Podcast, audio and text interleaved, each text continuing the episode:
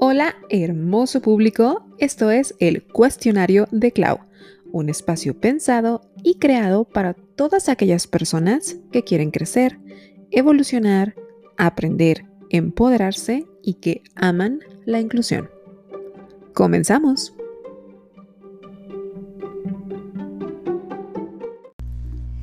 Bienvenidos una vez más al cuestionario de Clau. Este es el episodio, eh, digamos la parte 2 del episodio pasado que estábamos hablando de la comunidad LGBT y obviamente tenemos a nuestros invitados, a los mismos invitados que después de un susto con, con, la COVID, ya estás aquí al 100. Y yo sí digo que al 100.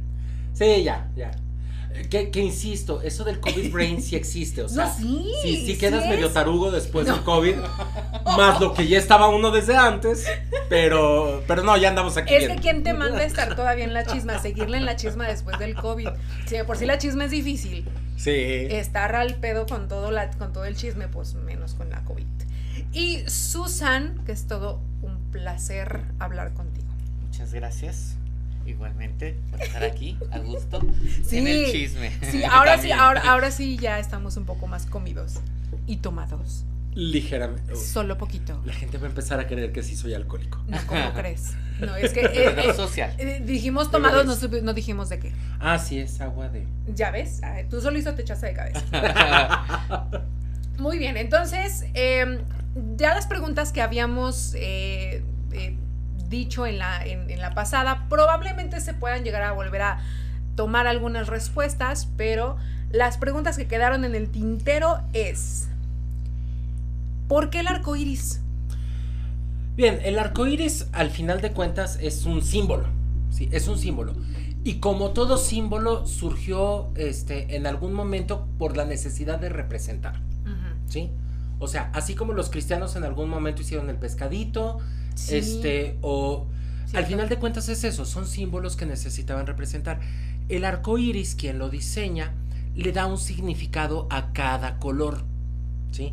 Y entonces en cada color está representado algo de lo que se supone que hace que un grupo, un, personas que, tienen algo en común, se conviertan en comunidad, se conviertan en, en grupo. ¿sí?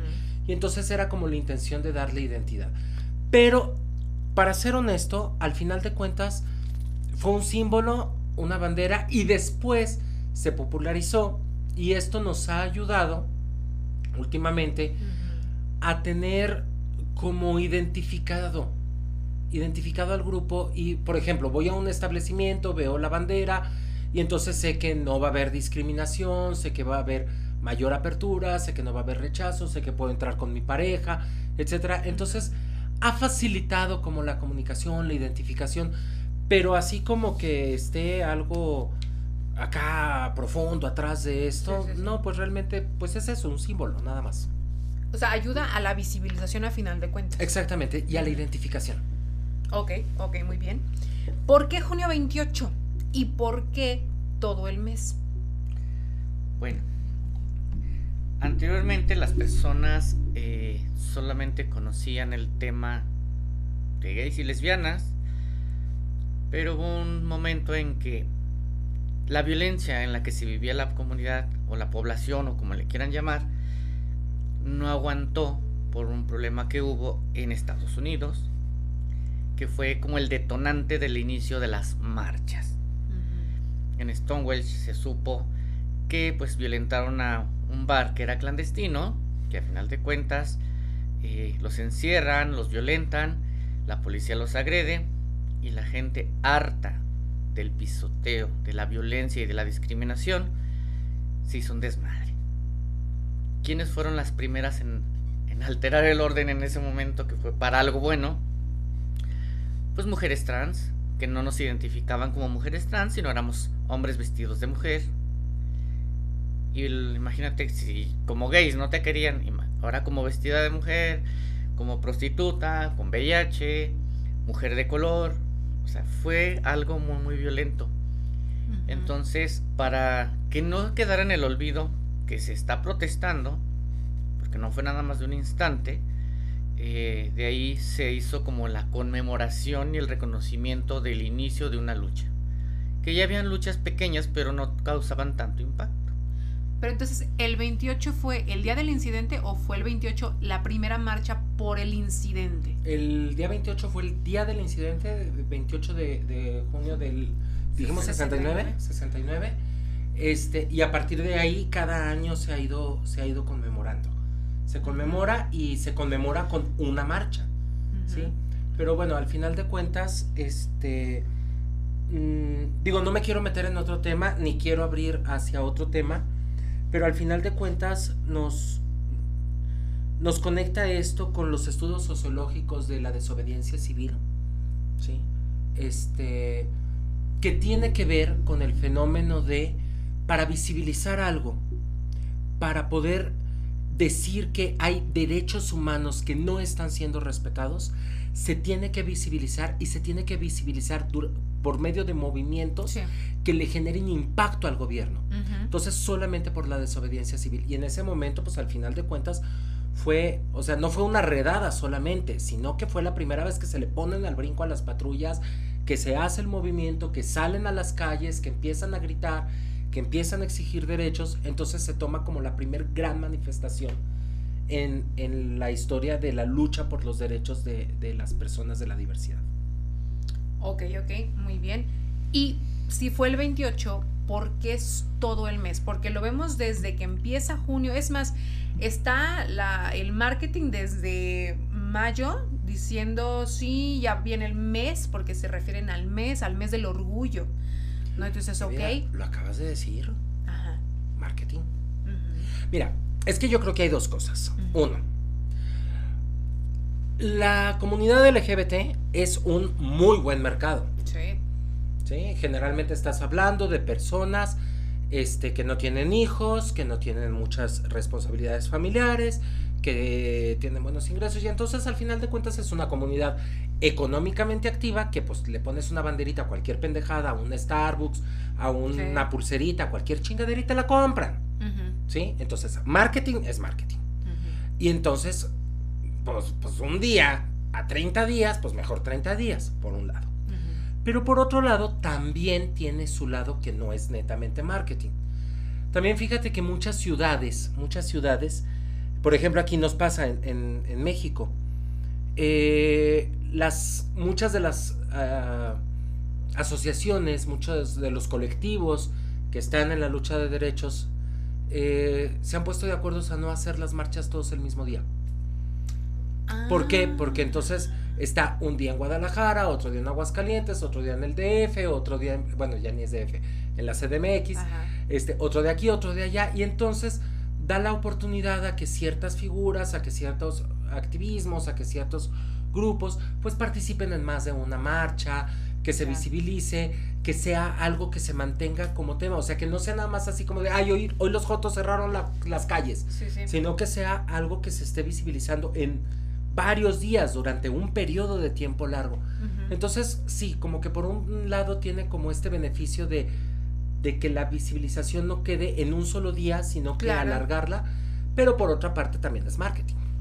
No, pero es cierto, yo no lo había pensado así. El hecho de que tomes todo un mes para que estés visibilizándolo en diferentes estados, en diferentes formas, impacta todavía más. O sea, es como, eh, siento yo que es como lo que, está lo, lo, que pasa con las mujeres el 8 de marzo, que todas salen solo el 8 de marzo, pero si salieran en diferentes días, de, todo marzo, si todo marzo fuera el día de la mujer, el, mes de la mujer o lo que sea, siento que se visibilizaría más. Pero como no es tan mercado técnico el Día de la Mujer como el, la comunidad LGBT, pero es cierto, o sea, sí, sí, sí funciona mejor de esa manera. ¿Y ustedes se, sienten cómodos? ¿Están de acuerdo con, de acuerdo con esto? Pues mira, no tendría por qué ser un mes, porque pues los derechos los vivimos todos los días, pero obvio, pues hay tantos temas que por eso solamente se permite un mes, para que no se les olvide que aquí estamos y que exigimos. Ya no estamos para pedir, estamos para exigir porque somos merecedores de derechos. Exacto, y de ahí la pregunta es, ¿qué se debe de hacer en ese mes? Aparte de la marcha, ¿qué se debe de hacer? ¡Oh, te creas! Tenemos permiso, ya nos lo dieron, lo acaban de escuchar, póngale replay, todo. Esto es un TikTok. ¿Qué debemos hacer en el mes? Todas las Joder. formas generales de expresión para dar conocimiento. Porque no nada más es decir, me pongo con mi bandera, soy Claro. gay, soy trans, Me pongo de derechos. draga, No. me salgo y tal. Existo, pero necesito. Pero también doy. Porque también hay que hacer el reconocimiento de todas estas personalidades que han hecho visible su identidad, su orientación Sí, y que son personas que se les debe de reconocer por su trabajo. sí. Porque no somos como lo han hecho, que, bueno, han querido ser, que somos putas, rateras, drogadictas, etc. Ajá. No, solamente lo negativo no, hay que hacer visible a estas personalidades que han muchos hasta dado su vida Sí, por una lucha. Y yo creo que también es importante que durante este mes, además, y concuerdo completamente con Susan, hacer visible la lucha, pero también creo que es un momento que nos podría permitir hacer una reflexión y hacer concientización de los derechos y también de nuestros ejercicios de discriminación. Ujú. O sea, creo que en la medida que nosotros podamos lograr que este mes sea un mes de toma de conciencia, sería maravilloso. Y digo, no solamente esto, no solamente va para las personas eh, heterosexuales o para personas, esto iría para todos. Por ejemplo, una de las cosas que nos, nos topamos con profunda tristeza, lo tenemos que decir, muchos hombres gays son profundamente transfóbicos, ¿sí? Muchos hombres, eh, muchas mujeres lesbianas, hombres gays, son personas muy bifóbicas, ¿sí? Este, muchas, o sea, dentro de la misma comunidad también hay manifestaciones de discriminación, de odio hacia Claro. otros sectores. Entonces yo creo que también el mes nos tendría que llevar a hacer reflexiones de mis propios ejercicios de Sí. violencia y de discriminación. Autoobservación, ¿no? Exactamente. Ujú, ujú. Ok, ok, muy bien. Eh, de la siguiente pregunta que tenía que sigue teniendo que ver con la marcha, con el 28. En esta marcha que en, el podcast o en el episodio pasado dijimos que la marcha mínimo aquí en Aguascalientes, no sé si es en todo México, es más ahorita una protesta que un orgullo. Ah, ¿qué, qué falta? O, o falta mucho? ¿Va a seguir siendo protesta? ¿Qué, qué tanto ven que falta en Aguascalientes para seguir o, o- o para llegar a ese punto, para llegar al punto de decir es una marcha de orgullo por lo que hemos logrado, por lo, por lo que se está, por lo que se está haciendo, por lo que ya se hizo? Mira, como dice Héctor, hay que primero informar, porque luego nuestra lucha es por los derechos humanos. La gente dice, sí, existen, pero no son aplicables. Ujú. Y esa es la gran diferencia. Y lo que buscamos es el respeto. La aceptación no, porque pues yo no puedo aceptar a mis vecinos, pero mientras los respete, Claro. no pasa nada. Claro. No me meto con ellos, no se meten conmigo. Ujú. Pero que se nos respete, que eso es lo más importante, porque a fin de cuentas yo no te ando pidiendo tus nalgas para poder tener sexo. O para que vengas y me pagues mi cambio de identidad o que me pagues mis hormonas. No. Pero sí peleamos el que sean aplicables los derechos. Desde la no discriminación, atención a la salud, la atención. Porque luego dicen, ah, sí hay escuelas. Sí, tienes el acceso a medias. Te dan la educación. Pero en el caminito te van poniendo piedras porque la verdad te están chingando la vida. De un tema o de otro, pero te están molestando. Al grado que terminas renunciando a este derecho Claro.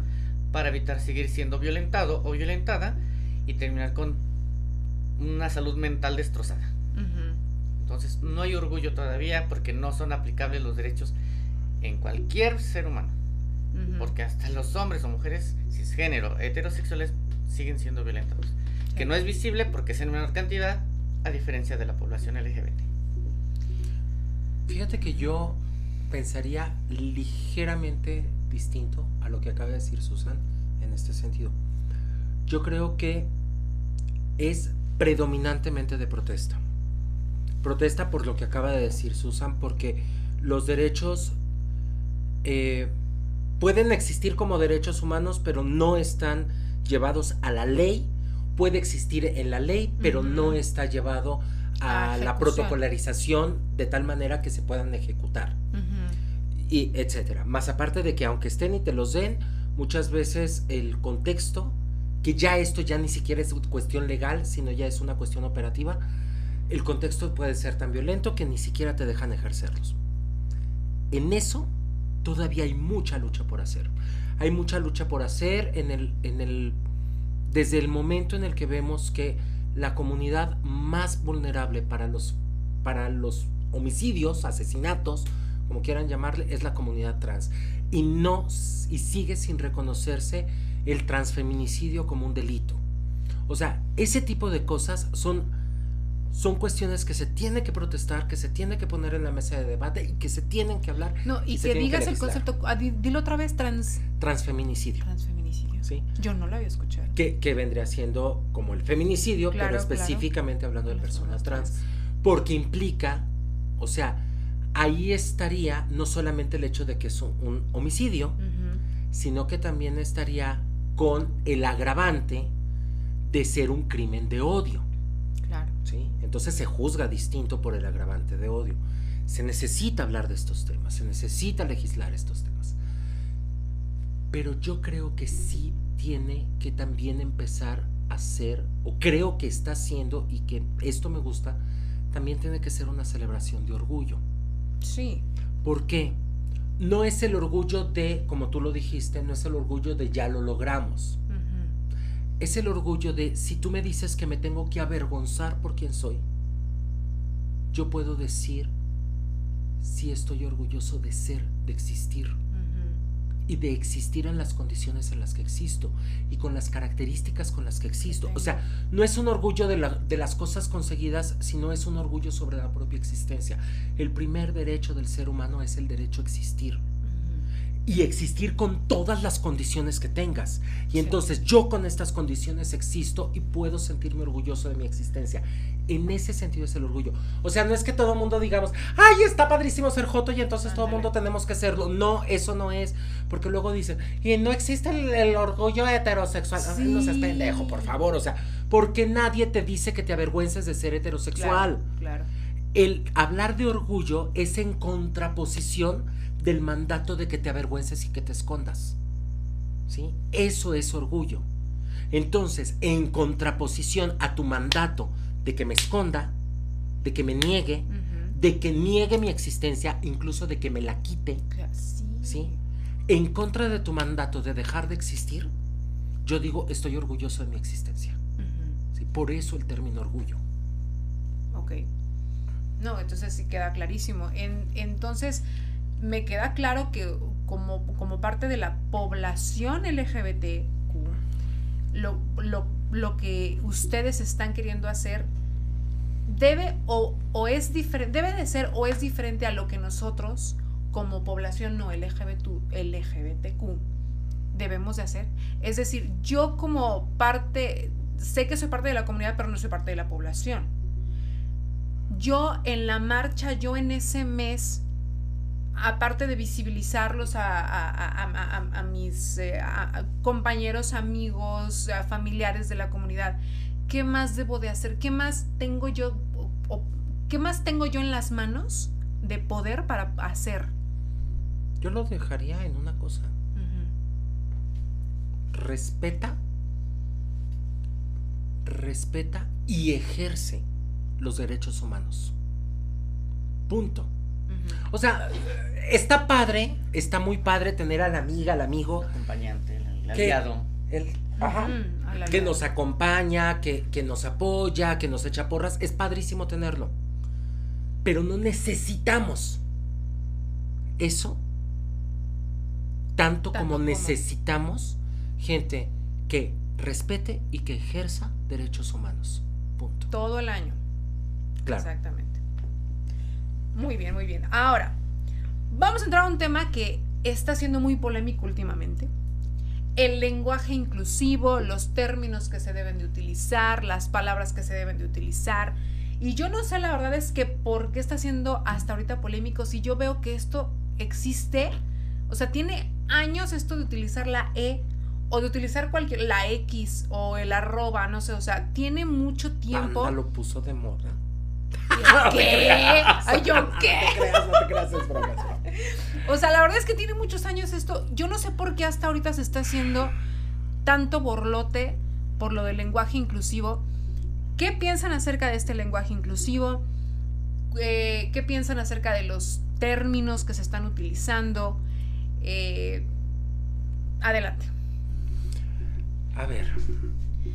Si me permiten, déjame, me, pongo así, deja, deja saco mi, mi, lado, eh, déjame sale lo catedrático.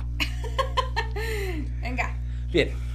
Eh, a mí me, yo lo, lo pondría así. Primero voy a hablar de el desdoble del lenguaje y después voy a hablar de las E y otros y, otras maneras de, géneros este, no binarios y neutros. Primero el desdoble del lenguaje. Hay una cuestión en que se empezó a utilizar, esto no es reciente, esto, de hecho, al primer político que se lo oímos de manera muy fuerte fue a Vicente Fox. El chiquillos y chiquillas, te acordarás, todas ¿no? Y todos. Sí, el todos y todas. Y entonces hablábamos de este desdoblamiento del lenguaje. Bien. Eh, el desdoblamiento del lenguaje surge por una necesidad de visibilizar a las mujeres en los discursos políticos. Te voy a poner un ejemplo clarísimo en la historia e innegable en la historia. Se sale la primer eh, carta de derechos humanos después de la Revolución Francesa, donde dice los derechos son los, los derechos del hombre son el derecho a la vida, el derecho a la libertad, el derecho a los derechos del hombre y las mujeres.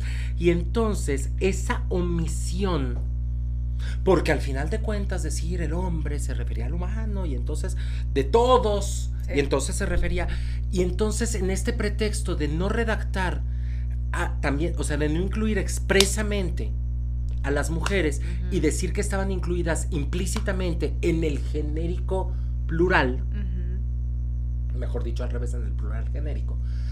Esto llevó a que no estuviera redactado. Después, cuando ciertas mujeres pedían ciertos derechos, decían no, porque son derechos del hombre, son derechos de todos. Y al decir todos, podemos entender que es todos los varones. Tú no estás incluida en esos derechos, no son derechos para ti. ¿Sí? Y entonces en los discursos políticos se vuelve necesario desdoblar el lenguaje para que se entienda que no solamente al decir plural, como se podría interpretar plural hombres o plural todos, o sea, todas las personas, para no hacer eso, entonces empieza a desdoblar el lenguaje. ¿sí? Ahora, si nos vamos en una cuestión más, eh, más personal, más, más, no, no personal, o sea, más hacia el impacto en psicología tenemos un principio que decimos, el lenguaje acomoda el pensamiento. Si tú hablas en masculino, automáticamente tu pensamiento se va hacia lo masculino.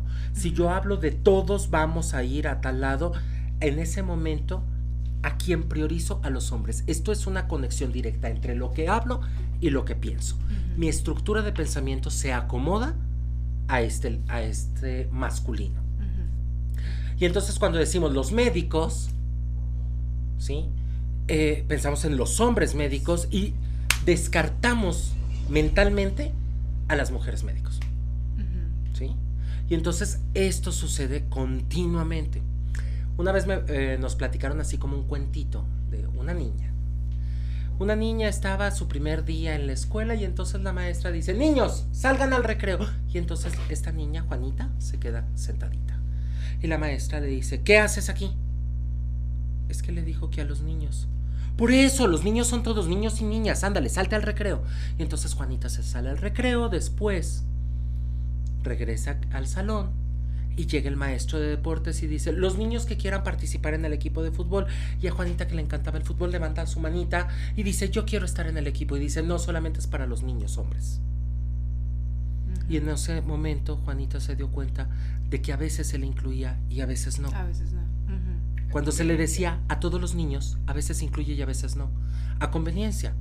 Y entonces ella tiene que estar haciendo un ejercicio que los varones jamás vamos a hacer.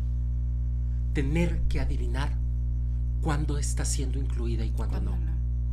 Entonces, el lenguaje inclusivo no solamente es para cuestiones de eh, evitar las omisiones al momento de legislar, al momento de hacer, y etcétera, etcétera.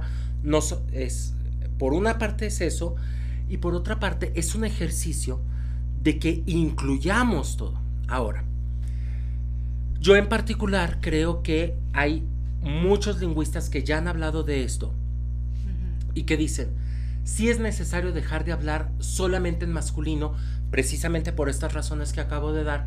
Dice, pero también hay que entender que el lenguaje desdoblado se vuelve muy cansón.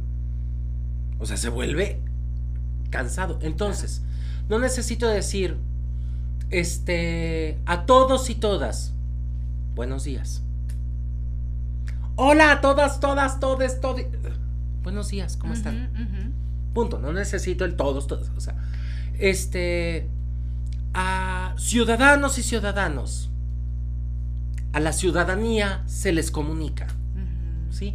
Entonces puedo utilizar palabras que con las que no necesito hacer el, el, desdoble porque ya en sí mismas son neutras. No son masculinos genéricos, plurales genéricos, sino que son palabras neutras a la ciudadanía, al personal de medicina, al profesorado, ¿sí? A todas las personas nacidas en México. Todas. Sí. Las personas. Sí, todas. Todas. Aunque lo, lo querían ver, perdón, Pero es que porque dices todas y luego todos qué. por eso se aclara. Todas las personas. Hablas Sí. de personas. Personas, todas las No personas. estás, mm, gen- eh, sexualizando. Pero no dices todes las personas. No, No. Ajá. no. No dices todas las personas porque no existe personas. Exacto. Ajá. Ahora, ahí vamos con la, con la famosa letra E. Ajá. La famosa letra E no debería de sustituir al plural. El plural tiene, tendría que ser, lingüísticamente hablando, o sea, si nos vamos un poquito más a lo lingüístico, el plural tendría que ser neutro. No necesitas hacerlo inclusivo, entendiendo inclusivo como la E. Ajá. Con que lo hicieras neutro, con Exacto. eso es más que suficiente. ¿Sí? Eh, y ya no necesitas desdoblarlo. Ahora, si pensamos en este rollito de la letra E, Ajá. la letra E no debería de ser usada para el, para el plural, no es necesaria para el plural. No vas a decir, hola a todos. Hola, Ajá. Punto. Sí. ya. Ahora, hay una población, hay una población pequeña, lo entiendo, es pequeña, pero existe. Y es una población de personas que no se identifican en el género binario. Es decir, no se identifican como hombres, no, Ni se, con la A identifican, ni con la O. no se identifican como mujeres. Y entonces, ¿nos cuesta mucho trabajo entenderlo? Pues sí, mira, lee más, no importa. Eh, infórmate, pregunta, ¿sí? Acércate con una persona no binaria, pero el hecho de que no lo entiendas no niega el que existan. Claro. Existen estas personas, ahí están. Sí. Y estas personas no se identifican con la A o con la, Ujú. eh, sí, este, con la, eh, con el todos, con el todas, sí, con el él, con el ella. Y entonces se ha encontrado que la E descarta lo masculino, lo femenino y da un sentido de neutralidad. ¿sí? Y entonces hablamos con la E, pero hablamos con la E no para todos. O sea, si llego a, una, a un grupo donde hay hombres y mujeres y no hay personas binarias y yo estoy consciente de que no hay personas binarias, no, no necesito llegar. Hola a todas, todos ustedes. Ajá. Hola a todos. No. Hola, ¿sí? E- esta E la vamos a utilizar predominantemente para personas no binarias. ¿Sí? Y personas que lo pidan. Que lo pidan. Exacto. Exactamente. Ajá. Personas que se identifiquen y que se reconocen con esta E. Claro. Hay personas que dicen, soy no binaria, pero si me hablas en masculino no hay pedo. Claro. ¿Sí? Entonces, personas que dicen, yo soy no binaria y entonces prefiero que mis pronombres sean ella, Ajá. ¿sí? Sí. lee. Ah, pues bueno, perfecto. Ahora, luego leímos chistes. Perdónenme, pero. Mira, la, la- la mejor manera de demostrar que estás al borde del retraso mental es poner tu chiste del sope. Pedir una sopa en lenguaje inclusive y me trajeron un sope. Ay, por favor, mi vida. Este, el ácido fólico no era tan de moda hace algunos años y se No. nota. Este, pero es que no, no necesitas. Exacto. ¿Qué palabras se transforman en E? Piénsalo así. ¿Qué palabras tienen masculino y femenino? Y solo esas. Sopa no tiene femenino. Digo, no tiene masculino. ¿Sí? No hay sopo. O sea, la sopa es un objeto. Entonces, ¿cuáles son los pronombres? Por ejemplo, los adjetivos calificativos. Bonito, bonita. ¿sí? Entonces, solamente pregúntate, ¿esta palabra de forma natural tiene masculino y femenino? Ah, entonces sí se puede, si ponemos la E cuando estoy frente a una persona no binaria que así me lo que ha me pedido. lo pide, exacto. Punto. Es el único momento. O sea, no necesitamos andar haciendo estas payasadas de entonces vamos a hablar les sopes fue, fu- fue- fuemos. eh, Ajá. ah, no digas pendejadas. Exacto. ¿Sí? Sí, sí, sí. Solamente cuando nos referimos a una persona que como tal Lo se pide. identifica así. Claro. Pero la RAE, pendejo, dice Saiga. O sea, por un lado. Ahora, también esto me parece importante. Ahora, regreso a mi papel de, de, de- de catedrático. Bien. Porque luego me, me apasiona y empiezo a mentar madres. Este, venga, venga. regreso a mi papel de, de catedrático. La Real Academia de la Lengua Española, así como otras academias que regulan el lenguaje, bueno, eh, lo dije mal, observan y describen el lenguaje. No hay academias reguladoras. No, no hay. No existe una regulación. No. No controla el lenguaje, No. no. regula el lenguaje. La RAE dice que no se debe. eh, La RAE ni siquiera dice que no se debe, porque no puede. La RAE dice que el uso aceptado, el uso socialmente aceptado, Correcto. porque describe nuestro lenguaje, no lo regula. Porque ¿quién regula el lenguaje? El, pueblo. uso. Claro. Al usar el lenguaje, la sociedad Sí. regula el lenguaje y Claro. entonces la RAE dice, ah chinga, esto ya cambió. Claro. Ya decimos cantinflear, pues hay que meterlo al diccionario. Sí. sí, Así sí, que, como va a pasar, ya decimos elle, pues hay que meterlo al diccionario. ¿Sí? Claro. O sea, la, la RAE no regula. No. ¿Y por qué digo que no regula? No, sí regula porque nos dice las normas. No, no regula porque no hay una cárcel, no hay una multa, no hay, no hay un mecanismo de control para que hables como dicen sus normas. Totalmente. Solamente lo describe. Entonces, ¿qué es lo que pasa? Si nosotros vemos que al hacer consciente que existe las personas no binarias y empezamos a modificar y adecuar lenguaje para incluir y hacer un verdadero ejercicio de inclusión y que la persona se sienta en paz, tranquila, aceptada y que se sienta identificada al momento de que esté interaccionando socialmente, pues bueno, tarde o temprano, pues van a tener que meterlo como metieron cantinflar y como metieron este WhatsAppear. Todo, todas las, la- la- los términos anglosajones Claro. que han venido, o sea, es lo que yo, es lo que yo peleo, les digo. A- ajá, o sea, todo lo que eh, el, el lenguaje que estaba en 1950, el español de 1950 no es el mismo al de ahora, es más, ya ahora existe la COVID, ahora se están empezando, cada vez se agregan más palabras a la RAE o a cualquier otro a cualquier otra lengua y en efecto, la RAE porque muchas, o sea, es que se los juro yo también he- he escuchado y he visto de es que es el colonialismo, entonces no, no es eso. O sea, aquí el problema eh, que yo le veo es que de hecho se utilice lenguaje tal cual. Porque nosotros podemos hablar, o sea, yo que les puedo hablar de, le- de lenguas o de lenguaje, que está el lenguaje matemático, está el lenguaje médico, pero lenguaje inclusivo tal cual, para mí no es un lenguaje inclusivo, son términos que se están utilizando para incluir a personas y como en efecto es personas que lo están pidiendo, quiero que me llames así, quiero que te dirijas hacia mí de esta manera, pero tal cual no estoy modificando el lenguaje. Si hay gente que lo quiere hacer como tú dices, dime que, que sea les y que sea todes y que sea tal y tal y tal, pero no existe tal cual. Probablemente eh, sí en algún momento sí se pueda eh, agregar el término a la RAE o a cualquier otro sistema que, que nos ayuda a tener cierto orden con, un- con, una, con, con la lingüística, con la pragmática, con todo lo demás. Pero tal cual es exactamente eso, es solamente trata a la persona como quiere ser tratada. Y si no sabes cómo quiere ser tratada, pregúntale. O sea, exacto. O sea, e, esta parte de no es que yo a todos ya les voy a poner amigues para que quien caiga en el, quien, a quien le caiga el saco, ahí se quede y que no sienta que yo le excluí. Fíjate que una vez tuve una discusión con, un compañero de la, con un compañero de la maestría que decía, hola amigue, amigo, es que eh, es para incluir, le digo, no, respeta mis pronombres. Sí. A mí es de amigo, porque yo me identifico como hombre. Sí. ¿Sí? Entonces no me digas amiga, a mí dime amigo.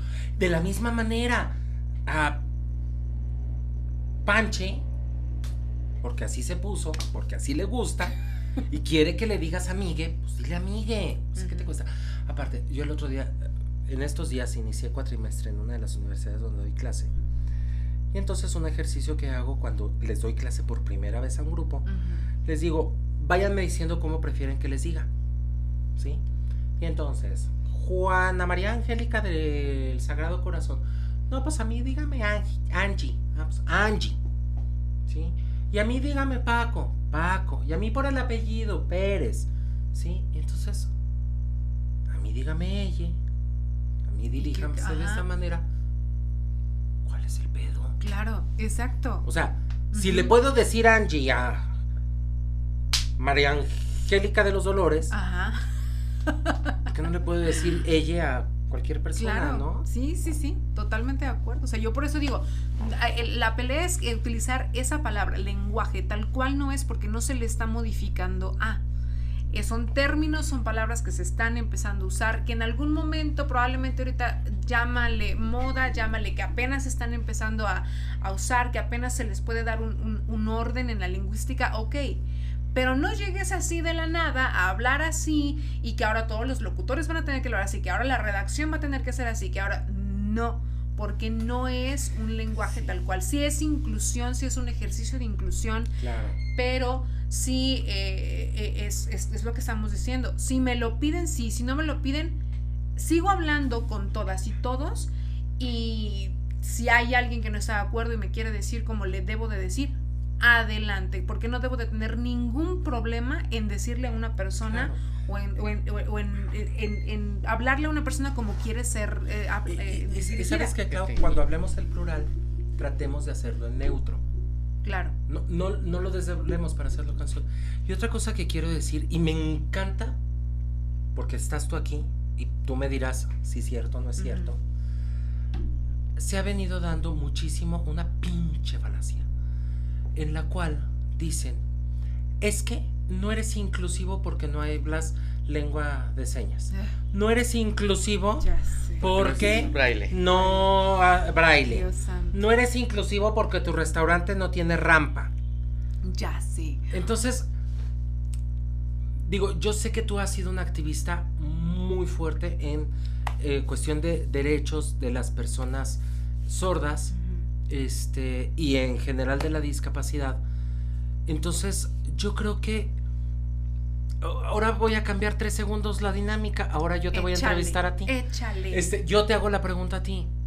¿Es cierto que si no incluimos a todo y que si no tenemos braille en nuestros menús y que si mi mesero no habla en lengua de señas, entonces no podemos usar el les porque no somos inclusivos? No, nada que ver. Nada que ver. O sea, para, para empezar, eh, una vez más, cada lengua es tan diferente sea, la lengua del español, la lengua de señas, el braille, la lengua, la lengua inglesa, todas las lenguas son tan diferentes en el aspecto de que, por ejemplo, podemos hablar del inglés en el que la mayoría de las palabras no son ni masculinas ni son femeninas.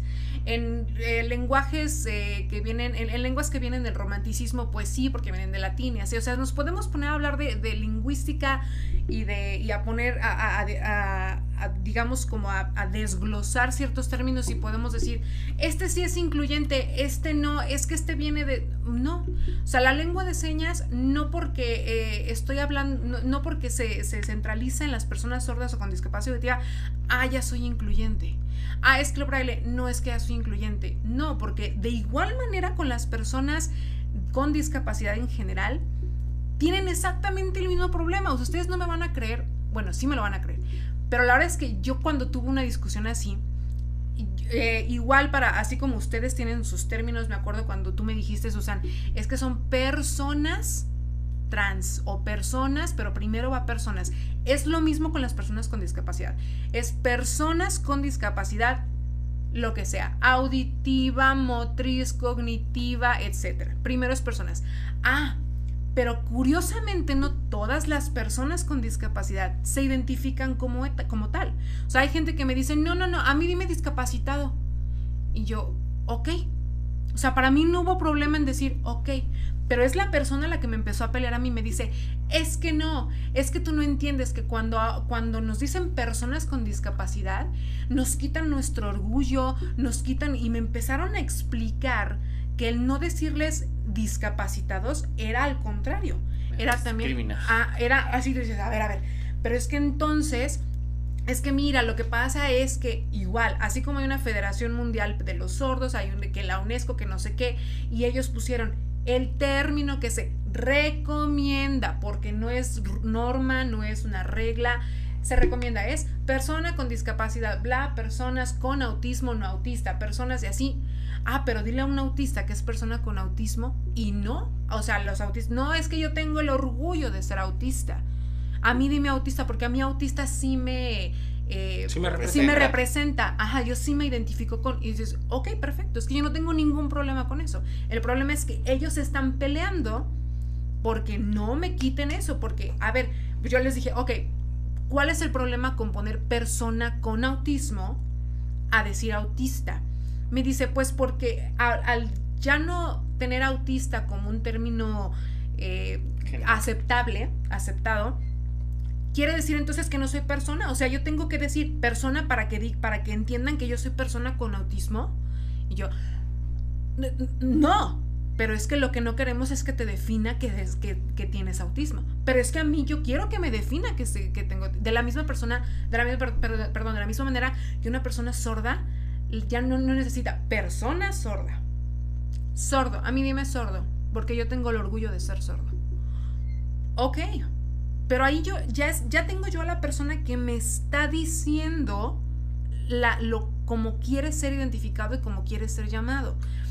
Todos los demás términos, persona con, persona con, que son recomendados, son eso, son puras recomendaciones que en el momento en el que estás enfrente de la persona o en un discurso o haciendo un o redactando un documento, ponlo.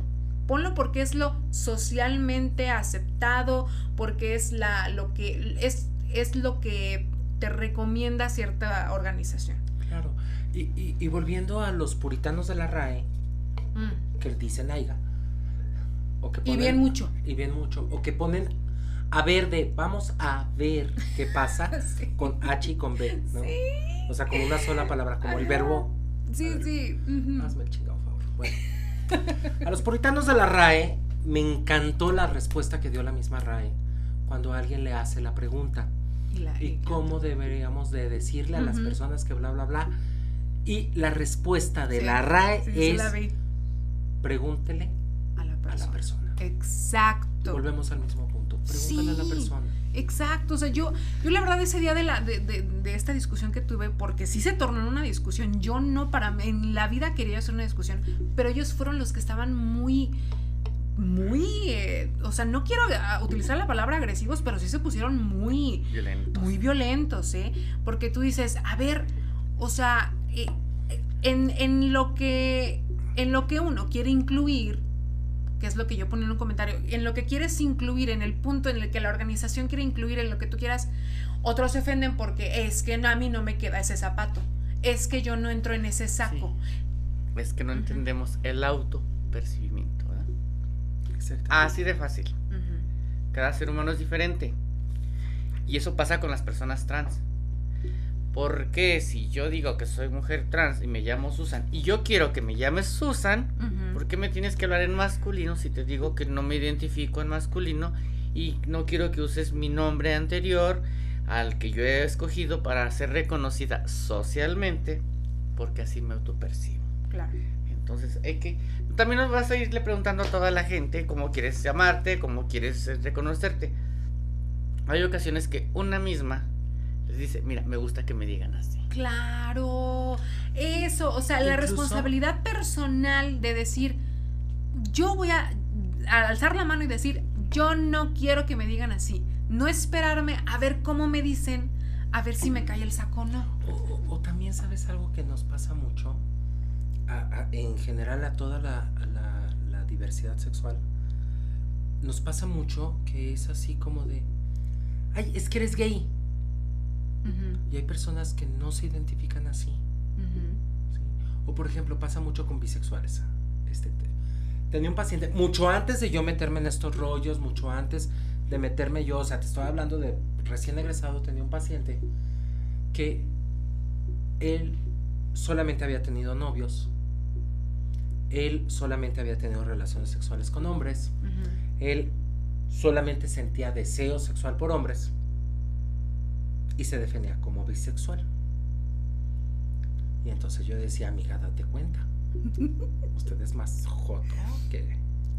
Y entonces, durante algunas sesiones, estuve como que trabajando para que se aceptara como gay. Hasta que un día, como que me cayó el 20, o sea, sí me llegó así como la iluminación de. Santa Masha. Masha, Masha es la mujer a la que se refiere hace rato Susan, la primera mujer trans a- afroamericana que es la que va y se pelea con los policías en, ese movimiento de Stonewall. Eso. Entonces, un día Santa Masha me iluminó y me dijo, ¿y a ti qué te importa, pinche joto?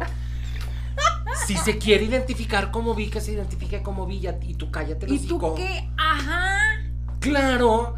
Y, o sea, como que me cayó el 20 y para él es cómodo, para él eso puede, eso le, le- le trae identidad y le trae paz. Decir soy bi, chingao, es bi, punto. Se acabó. Exacto. Punto, ¿no? O sea, porque creo que es un derecho no solo identificarnos con el nombre y con el pronombre que queramos, Claro. sino también definir nuestra sexualidad Sí, sí, como para nosotros nos traiga paz identificarnos. totalmente. Por ejemplo, si la situación es que nos platicabas hace un rato tú, Susana, una persona trans va a un hospital y digamos eh, que, que sin, sin decir nada, luego, luego le tratan por su nombre. Es decir, yo llego, yo llego, soy una mujer trans, pero mi cartilla o mi, no sé, mi, ah, si es cartilla, ¿no? Sí. Ah, de vacunación o de lo que sea, dice, no sé, Jorge Luis. Ah, pero es que dice Jorge Luis, no me importa cómo se vea usted, pero yo le voy a hablar de, de, de en masculino porque aquí dice que usted es Jorge Luis. En ese momento, ahí queda en mí decir no, eh, llámame de tal manera, o eso ya es una agresión, luego, luego es falta de ignorancia, es, es Falta de información. ah. como lo que acabo ya de hacer, perdón, exacto. Perdón. Bien, bien, es que te estaba poniendo a prueba. Muy bien.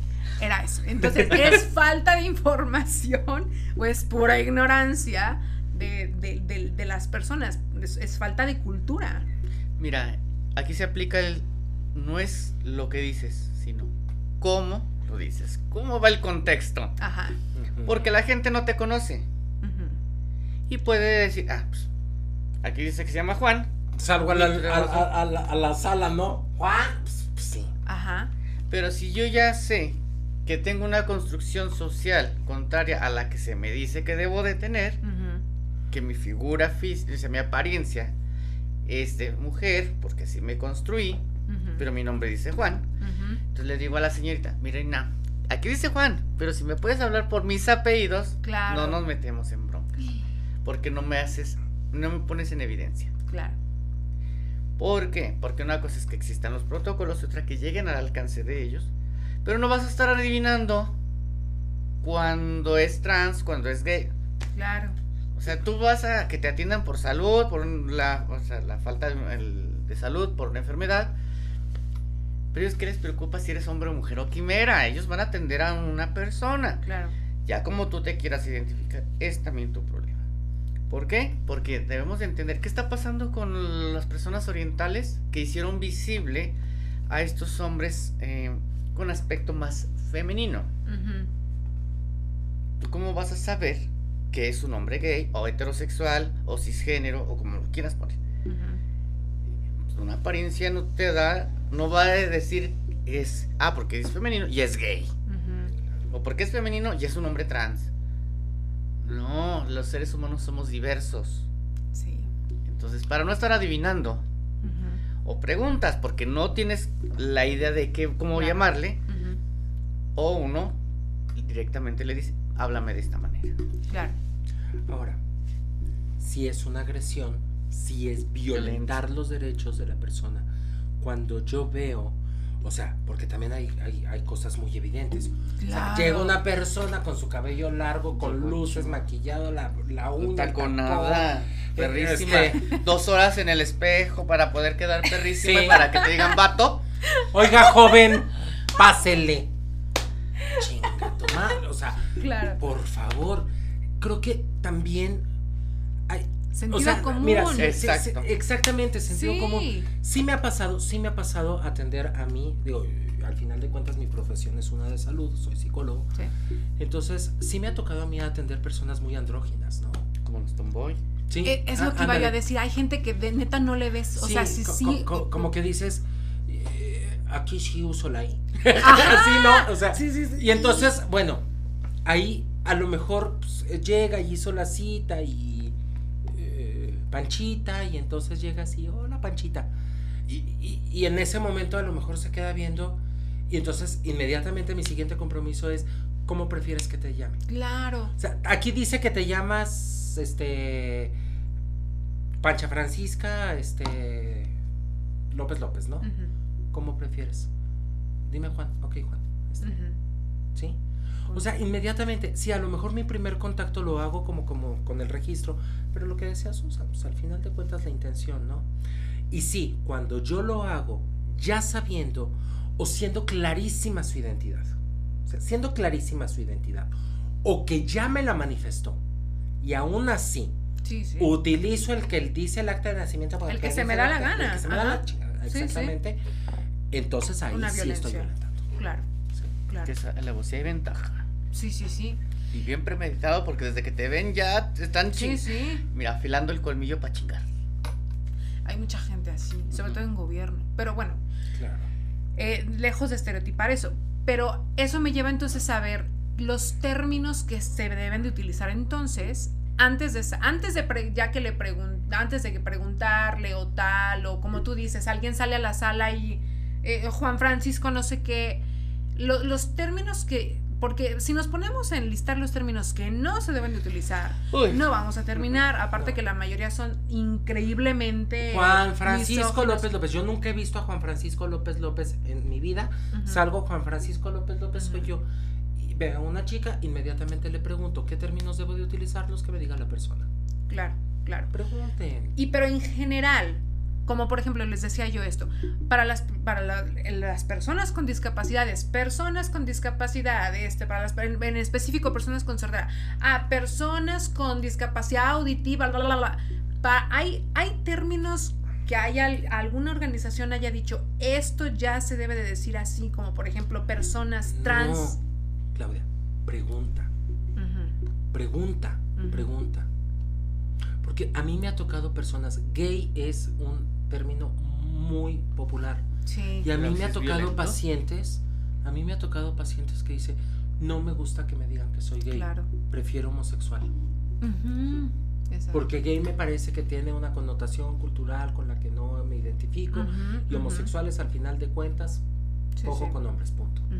Y como Prefiero- yo, socialmente, soy Susan. Sí, Sí. Estadísticamente, soy mujer trans. Exacto. O sea, esa, es a lo que me refiero. Antes de preguntar, o a- a- si, si no tienes la, uni- la, la- la posibilidad de preguntar, digamos que estás redactando un documento, que estás en algún... Neutros. Ajá. Neutros. Pero Las personas. Las personas. Las personas. ¿sí? Sí, si te vas a buscar Los persona, individuos. pues ves los apellidos, neutralidad. Claro. Claro.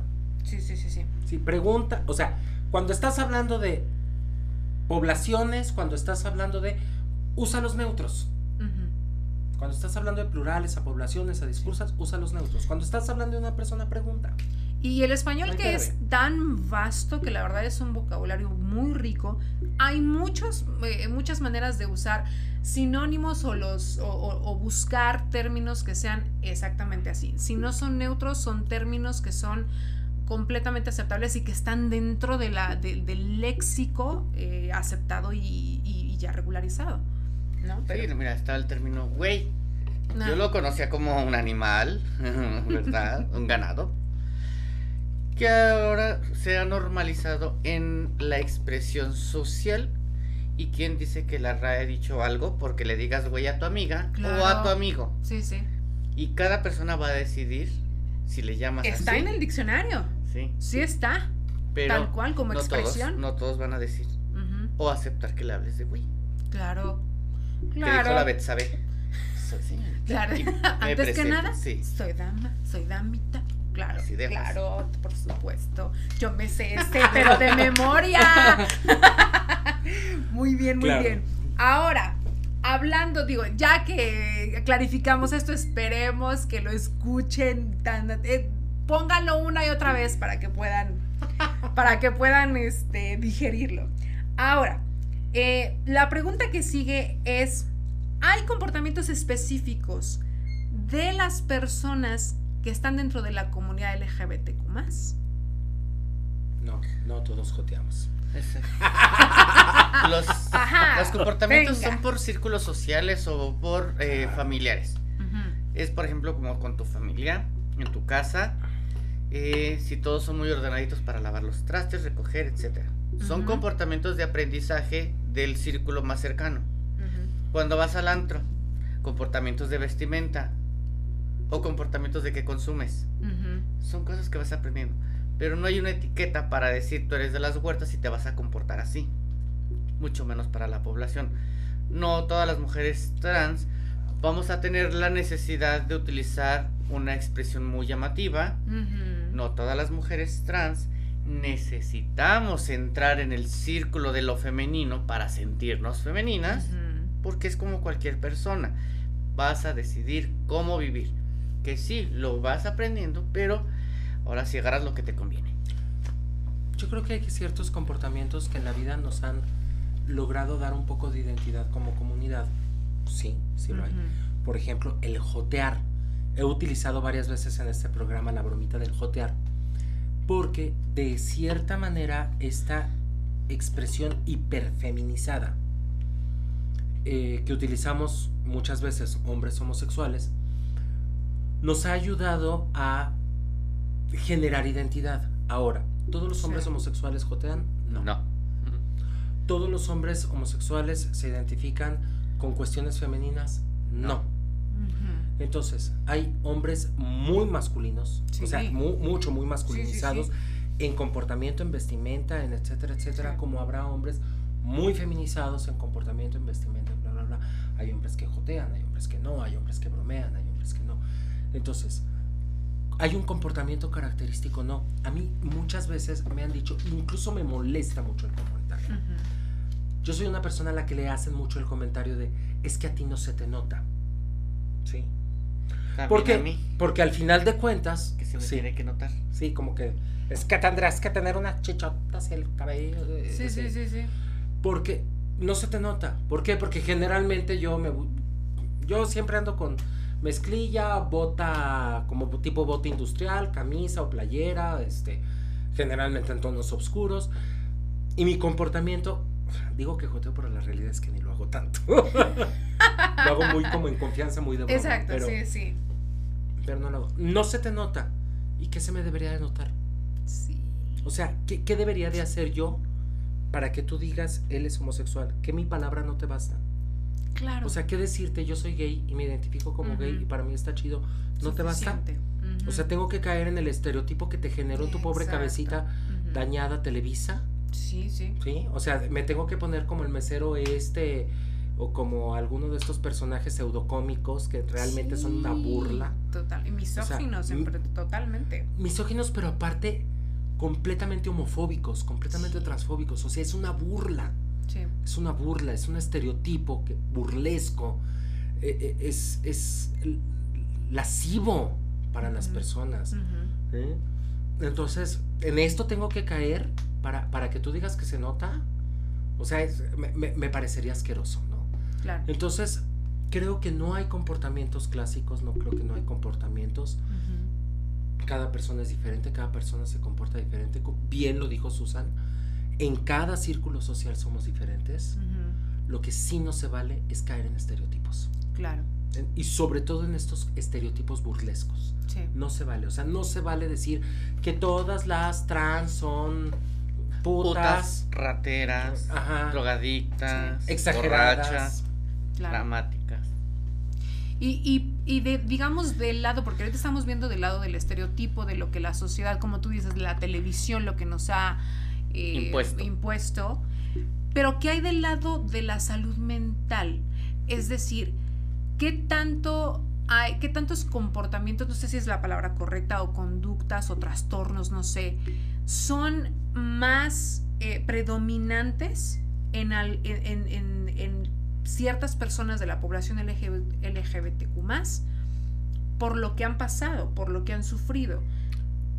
¿Hay, ¿Hay alguna correlación ahí entre, no sé, obviamente tú eres el que tienes la batuta? En esta ocasión te lo voy a responder. Eh, creo que por ahí leíste mi, mi currículum al principio. Tengo la Sí. especialidad en victimología. Te puedo decir que los únicos trastornos que yo encuentro en población LGBT, poco más, son los mismos que encuentro en cualquier persona que ha sido víctima de violencia. Ok. ¿Por qué? Porque por la discriminación, por los fenómenos de discriminación, hemos sido víctimas de violencia. ¿sí? Entonces, no es por ser LGBT, o sea, no es por ser de la diversidad sexual, Sí, es por ser víctimas de de violencia. Si nosotros erradicamos la violencia de nuestro contexto social, dejan de aparecer estos trastornos como una cuestión mm, estadísticamente común. Porque sí, sí es cierto, tengo que decirlo, en mi experiencia tengo que decirlo. Ujú. Sí es cierto que me encuentro más trastornos depresivos, más, Sí. O sea, más porcentaje de depresión, Claro. más porcentaje de ansiedad, más porcentaje de algunas otras cosas en población LGBTQ que en población que no es de la diversidad sexual. Sí es cierto que me lo encuentro, pero la explicación no es que esté relacionado a la sexualidad, Claro. sino relacionado a la vivencia de violencia. Exacto, exacto. Y siento yo que es exactamente lo mismo, yo que lo veo con las personas con discapacidad. Las personas con sordera, que, es lo que obviamente veo, más yo, las tasas de suicidio, las tasas de depresión, las tasas de laceraciones, todo que vive una persona con discapacidad en general y no necesariamente es porque tienen discapacidad.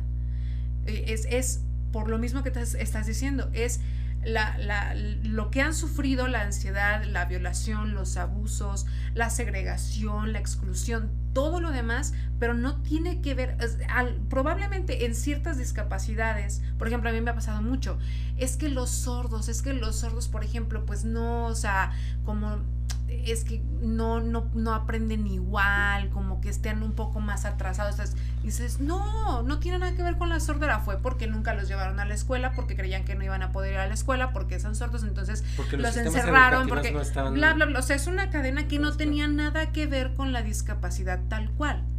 Pero sí, como tú dices, se presentan mucho los casos que, bueno, me imagino que también lo has visto, que qué pasa con la comunidad LGBTQ+, que aparte tiene un tipo de discapacidad y que es un, disco- un tipo de discapacidad que ni siquiera los deja expresarse o recibir la ayuda que necesitan para poder ser tratados en su salud mental. O la información, Claudia. No llega.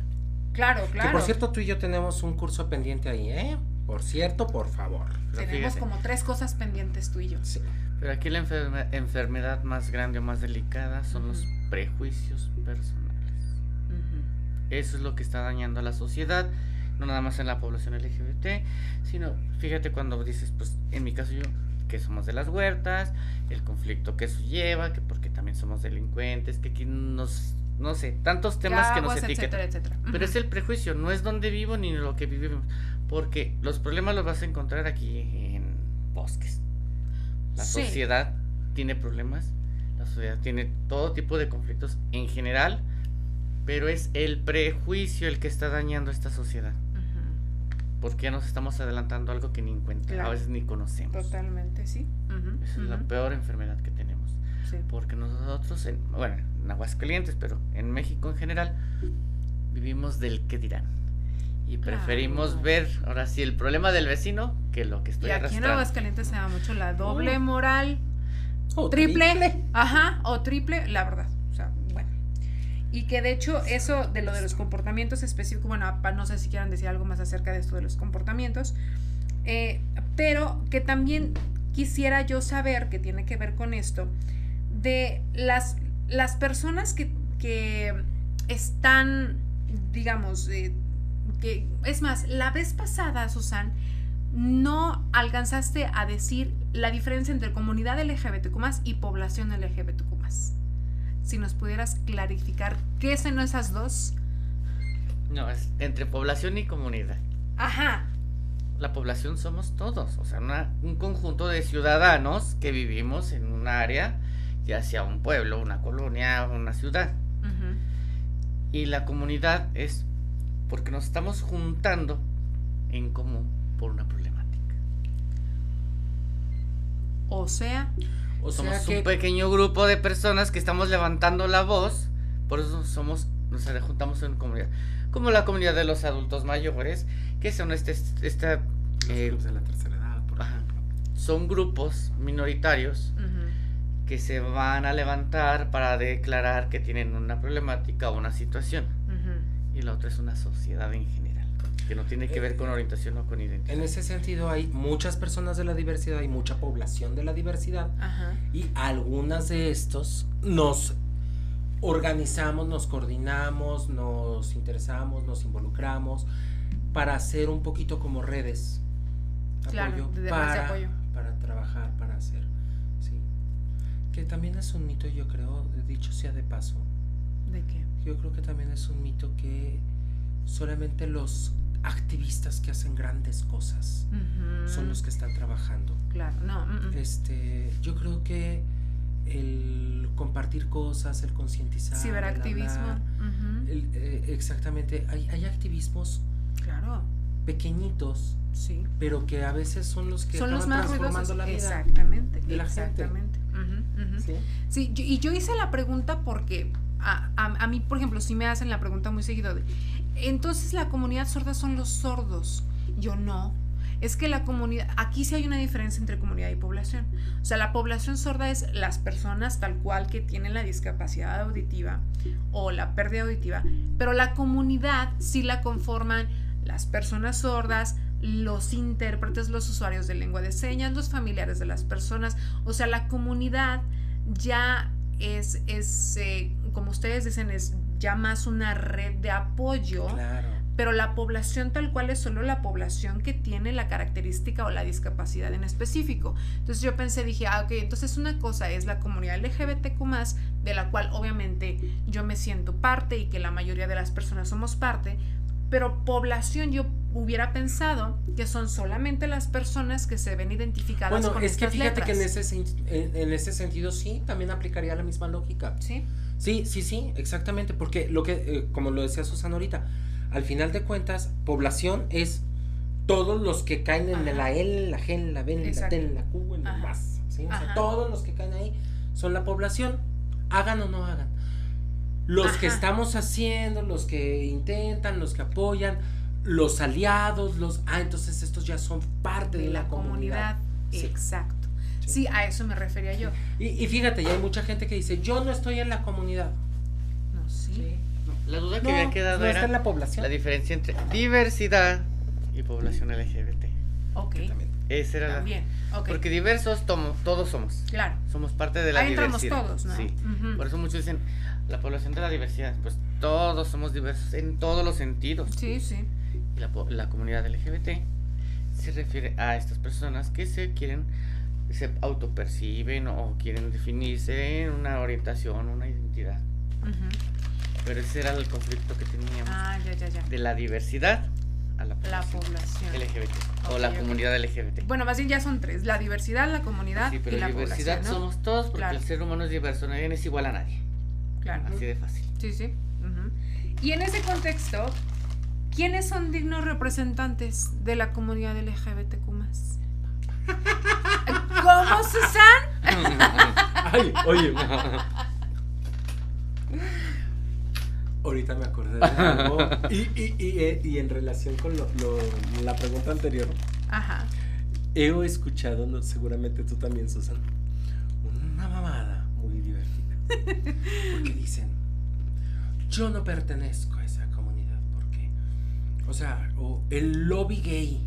No sé si han escuchado ese término del lobby gay. No. Y He escuchado que- la agenda gay. Nuestro La padrino, sí. nuestro padrino que en paz descanse, el obispo así nos decía, lobby gay. El lobby gay, la agenda gay. Este, estos que están tratando de. No, hombre, y ya hasta tenemos este. mm, ya el. ¿Cómo se llama? El nuevo orden mundial. Y entonces cuando dicen todo eso, y ahorita que preguntabas que quiénes son dignos representantes, cuando sucede esto me imagino a Elton John hablando con Ellen DeGeneres diciendo, Ellen, ¿qué vamos a hacer esta noche? Lo sí, mismo sí, que todas las noches, Elton, tratar de Conquistar al el mundo. mundo. Ay, no, por favor. Esa- y lo, lo de la agenda que yo las primeras veces que lo escuchaba y que obviamente tengo muchísimos amigos que son de la diversidad, me dicen, Clau, no sabes qué risa me da porque yo siento que cuando dicen la agenda gay dicen 9 de la mañana, jotar, 10 de la mañana, salir a correr al campo como la novicia rebelde, 11 de la mañana, y así te dices, híjole. Un guauis. Porque Esa hay que alimentar el espíritu. Sí, sí, sí. Entonces yo digo, güey, te lo juro que me suena igual a la agenda gay, ¿no? Pero bueno, bueno. No, no estamos tratando de conquistar Ajá. el mundo. No. No. Ni queremos convertir a nadie. ¿Sí? Bueno. Aparte, aparte de Henry Cavill, es Ah, el único que queremos convertir. aparte, imagínate, dice la agenda gay. Y todos los demás, Sí. Ajá, ajá. Claro. Claro, claro, claro. siguen estigmando. Claro, claro. Pero bueno, dignos representantes. ¿Tienen? ¿No tienen? Cada uno tiene. ¿Hay alguno generalizado que tú digas, híjole, este es digno representante? Porque de que hay muchos representantes, hay muchos. Que no todos son dignos, son muy diferentes. Santo Cristo. Tú dices uno de los nombres, Marsha. Por ejemplo, Sí, por ejemplo, Masha, Masha P. Johnson, ¿sí? Sí. Masha, que fue, este, P. sin querer serlo, sin querer serlo, fue la primer mujer trans afrodescendiente que, que aparte traía acá sus flores, su esto, su lo otro, Carmina que, que marcha y que, y que exige y que levanta todo un movimiento. O sea, creo, ¿no? Que, que Claro. podría ser. O sea, creo que históricamente podemos encontrar a varios. Creo que actualmente, Actualmente. ver, actualmente hay gente que hace labores muy padres. Sí. ¿sí? Ahora, yo no sé si sean dignos o no, si sean. eh, porque yo creo que. Creo que. Por ejemplo, voy a poner un ejemplo. Ricky Martin. Ajá. Creo que Ricky Martin ha hecho varias cosas en pro de la comunidad, Ujú. ¿sí? Y, y ha promovido derechos, ¿sí? ¿Es un ejemplo a seguir Ricky Martin? No sé, Mm. no creo. Pero no creo que sea lo mismo. No para todos. Claro. No en Exacto. todos los temas. Exacto. ¿Sí? Ujú, O sea-. Eso, eso. ¿Sí? Este, creo yo que Ellen DeGeneres ha hecho muchísimo activismo y ha hecho muchas cosas, pero también trata a sus empleados de la chingada. Sí. Como que a mí se me hace muy fuerte, se me hace un, un tema incluso muy delicado, darle a alguien como el estatus de La este ¿no? es nuestro modelo. No, yo creo Sí. que no. Yo creo que hay personas que hacen valioso, cosas muy valiosas, hay que reconocer Sí. los trabajos, hay que reconocer las cosas valiosas que se hacen, pero siempre tratando de apostarle a la individualidad, apostarle al desarrollo libre de la personalidad, a que cada quien, no, no tenemos que seguir a nadie. Y al final de cuentas, lo que decía yo hace rato, hay muchísimos activismos muy poco visibles, Sí. pequeñitos, Ujú, ujú. que hay- son los que acaban transformando vidas. ¿no? Claro. Totalmente. Sí, y entonces creo que, creo que todos los activismos, todos los movimientos, todo, toda persona que se atreva a defender derechos humanos en un contexto donde se están pisoteando, Ujú. Creo que es una persona muy valiosa.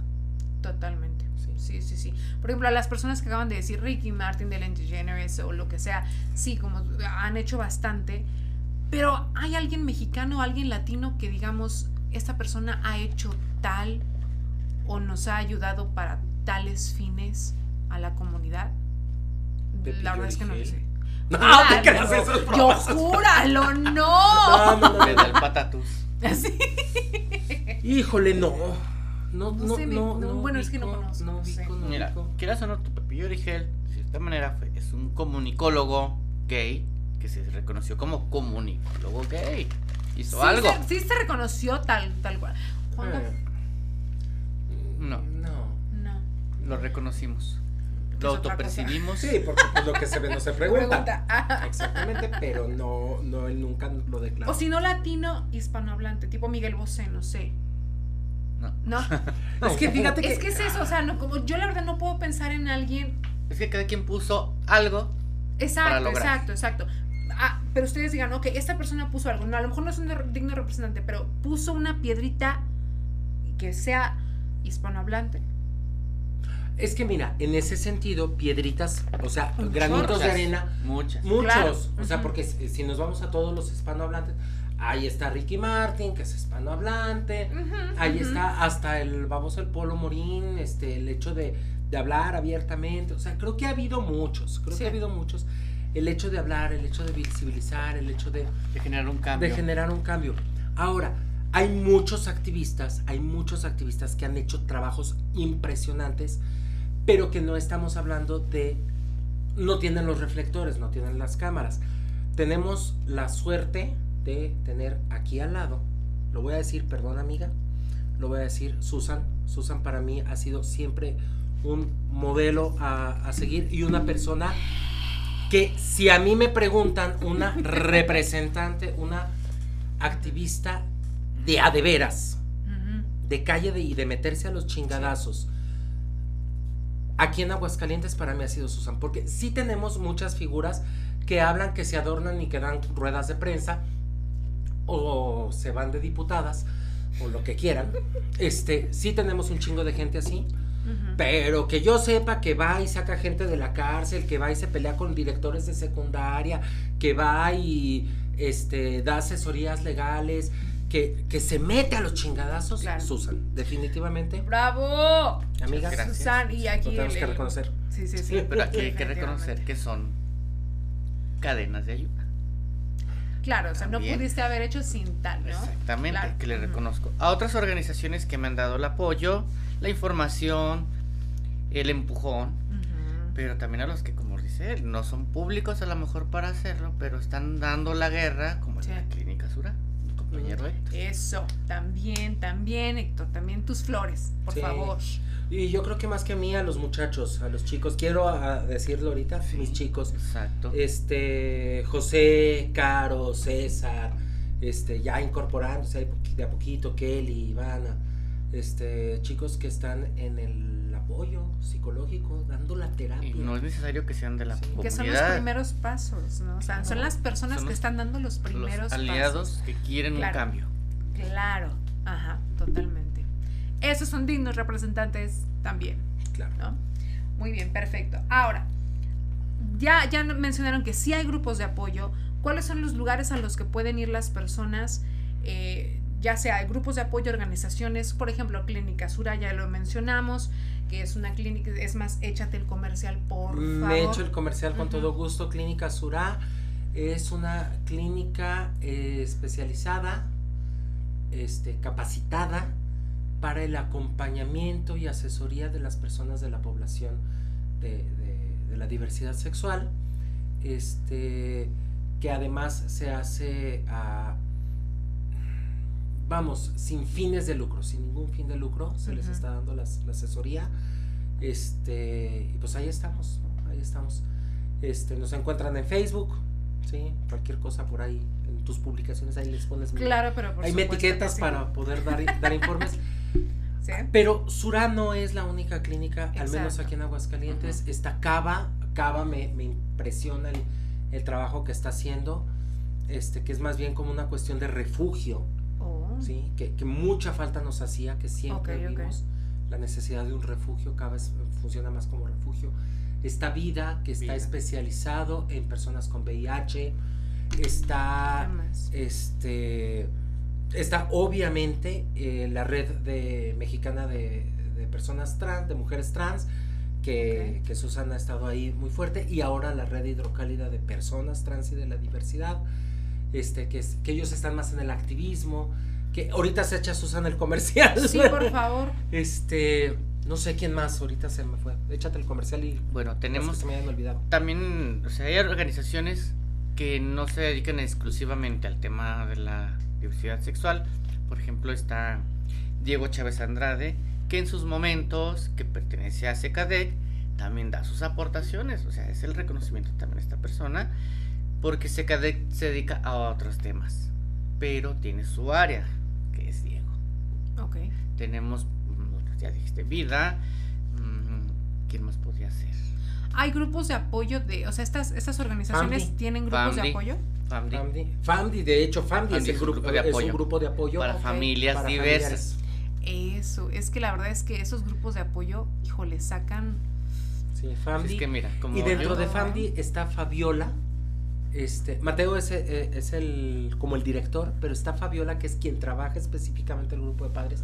Es un trabajo maravilloso ella, porque está trabajando más bien con los papás en los procesos de aceptación. Claro. Sí, que- sí. que- desde la información y luego esta Sí. transición de información y de Es que la verdad de es- los hijos. el, el, el, el reeducar y reeducar a los padres es que, híjole, yo, yo a eso también, a eso también me, me enfoco yo. Yo los grupos de apoyo que tengo son para padres y familiares de niños sordos. No, y, y es precisamente eso, para la aceptación, para guiarlos, para decirles, pero sé, sé que eh, lo he visto de muchísimas experiencias, el- en los padres está, o en los tutores, los que están a cargo de estos niños trans eh, o cualquier otro tipo de, de diversidad, son, en ellos está el, el- el éxito, o no, bueno, no sé si decirle éxito, pero está el que, eh, el que tengan, no sé, las, El encaminar. ajá, el, el- el camino un poco menos canijo que lo que, ajá, menos que, que de, de lo que ya se pinta, ¿no?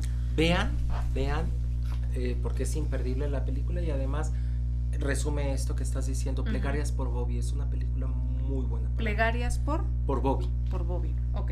Que esa es la siguiente pregunta. Materiales a recomendar. más antes de tu Ah, pregunta. Es que iba a El decir- comercial, sí, comercial. cierto, por favor. Es que son dos organizaciones las en las que trabajo. Ok. La Red Mexicana de Mujeres Trans AC es una organización nacional en la que tenemos pues las eh, representantes de cada estado y lo que hacemos es eh, incidencia política.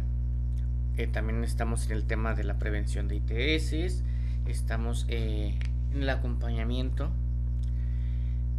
pero eh, algunas ya tienen unos avances diferentes por cada estado. Entonces cada quien ha hecho su propia organización local. En nuestro caso tenemos la red hidrocálida de personas trans. ¿Por qué? Porque en la red mexicana se habla de mujeres. Y como aquí estamos reconociendo a los hombres trans, por eso es personas trans, hombres y mujeres. Donde damos asesoría psicológica, médica y legal en compañía de gente capacitada como Clínica Surá, abogados especializados como Wilfrido Salazar. Tenemos otros abogados que nos están ayudando.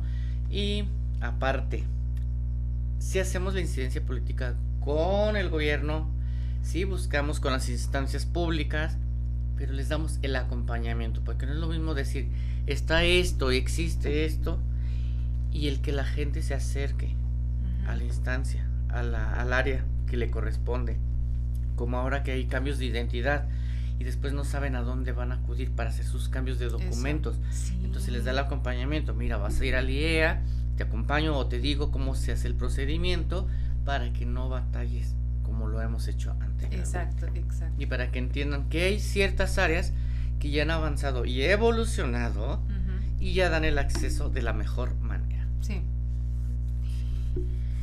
Muy bien, híjole. La verdad es que esta información era que se necesita demasiado porque lejos de lo que vamos a hablar ahorita, que son los materiales a recomendar, es algo a lo que yo puedo ir, a donde yo me puedo contactar, alguien con quien yo pueda hablar, que alguien como que tú, lo, lo que tú dices, Susan, el acompañamiento es algo que es, es invaluable, lejos de ver ¿no? cualquier otro tipo de material, que ahora sí, ¿qué materiales, qué libros, qué películas, qué series nos pudieran recomendar para seguir la conversación? Híjole, yo empezaría con un texto básico para entender la sexualidad, la diversidad sexual. Y yo creo que somos más abiertos a hablar de la diversidad sexual cuando también reconocemos nuestra propia sexualidad. Sí, sí, sí. Creo que un texto básico, básico, básico, básico, pero muy completo y facilito de entender es un texto de David Barrios eh, que se llama En las salas del placer. O sea, a mí me, me, quedó clarísimo la sexualidad humana con ese texto. Anótenle, las salas. En las salas. en las salas. En las salas del placer. Del placer. De David Barrios. Del mismo autor David Barrios, para empezar a entender este, la cuestión trans, está, este, que se llama así, la transexualidad, la paradoja del cambio. Ok. ¿Sí? Este, que habla mucho de, este, qué es la trans, qué es la vivencia trans, qué es la persona trans, cómo es, este, y habla de esto de la paradoja del cambio, porque dice, al cambiar, te vuelves realmente quien eres. ¿Sí? Entonces, por eso la paradoja del cambio. Este, maravilloso también ese texto para entender las cuestiones trans. Películas, yo podría recomendar, eh, decía hace rato, Plegarias por Bobby, este, Atypical, es una serie maravillosa, muy linda. Este, creo que también nos puede ayudar en esa interseccionalidad precisamente entre la diversidad sexual y este, la, discapacidad. intelectual. Claro. Eh, mm, no sé, se me ocurren varias que, tocan el tema, pero estoy pensando como en aquellas que, que de cierta manera dejan como ese mensaje, esa... Exacto, que dejen el correcto, porque... Sí, porque también está Brokeback Mountain, ¿no? Este, este que dices, bueno, los besos vaqueros están bien chidos. Claro. Pero pues a la hora de Lora, pues son dos closeteros en el monte. Pero es que es eso, o sea, hay un chorro de material eh, que todos están hablando ahora de la diversidad. Ahora ya se, se, se, se pueden hablar y ya están haciendo series y películas de eso, pero eh, estos textos o estos, este material. exacto. ¿Cuál es el que sí vale la pena ver para una conversación buena? Pero esto sería en el tema de personalizado. Ajá. A los servidores públicos. Ajá. Ellos también tienen herramientas. Uno es el que hizo la Suprema Corte, que es el protocolo de actuación para quienes imparten justicia en casos donde se involucra la orientación sexual o la identidad de género. Esa sería una porque tenemos también en el tema de salud. En educación lamentablemente no hay todavía un protocolo. Por ejemplo, en salud también está el protocolo para las personas que este, dan servicios de salud. Okay. Este, este también está el protocolo. Yo te digo cómo se llama porque son nombrecitos tan bonitos que alargan. Eh, Rina Ritzinger.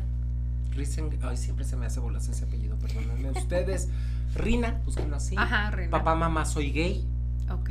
Este, un libro más como para los papás, más para el acompañamiento de los papás. Yo sigo dando porque, vea, tú estás más en lo político y yo estoy más en lo psicológico. este... Sí, es que mis temas son, los títulos son muy largos. Porque es el protocolo para el acceso sin discriminación a las a la prestación de servicios de atención médica de las personas lésbico, gay, bisexual, transexual, travesti, transgénero e intersexual y guías de atención específicas. Por eso son muy... El protocolo de salud para las personas LGBT, más rápido. Claro. Sí son títulos muy largos. Ese lo hizo el sector salud, ese no es de la Suprema Corte, pero existe.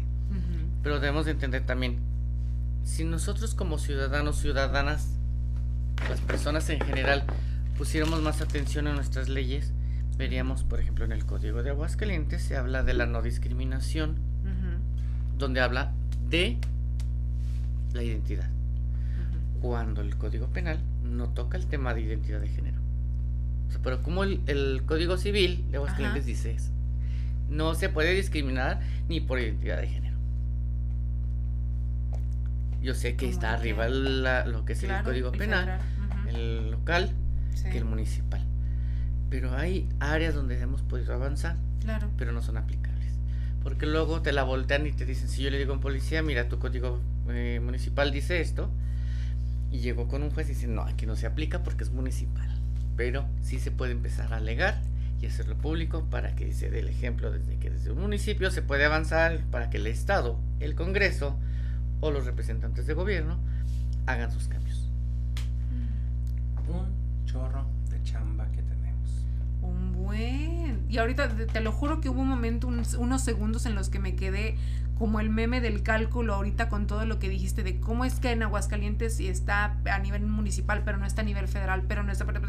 No te apures, yo tampoco lo entiendo. Te- te- Este- No, Por eso yo les decía, a mí pregúntame las patologías, a Sí, mí sí. pregúntame la violencia, a mí pregúntame como ahorita, mira, hay un protocolo que sacó, protocolos. Sacó el IMA porque se le pidió por medio de lo que es eh, el municipio, por medio de los regidores de igualdad y género y derechos humanos para que hablara sobre cómo sería en el tema de las detenciones a las personas LGBT, en Ujú. específico a las mujeres trans. Lamentablemente no se ha hecho público, no se ha aplicado, siguen violentando. Pero esas herramientas existen, deberían de Claro. de acercarlas a quienes las deben de tener, no nada más hacerlas. Qué chamba. Sí, fíjate que por eso, por eso tiene sentido el activismo. Claro, sí, sí. Porque al final de cuentas es muchas cosas. Y así como se tiene que hacer mucho en esta área que trabaja Susan, en el área política de los protocolos, de la impartición de justicia, mucha chamba se tiene que hacer también en la concientización, en la educación a las familias, en incluso hasta en cuestiones de autoaceptación. Eh, en la educación, yo, yo que estoy muy involucrado en la educación universitaria, eh, empezar a educar con perspectiva, Sí. o sea, con una perspectiva realmente de, Sí. de derechos humanos.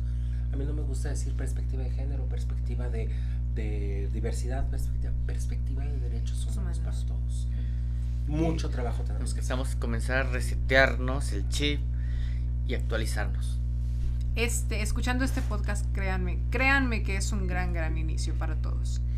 Eh, ahora vamos a las preguntas ya para terminar. Por fin. No va a haber parte 3.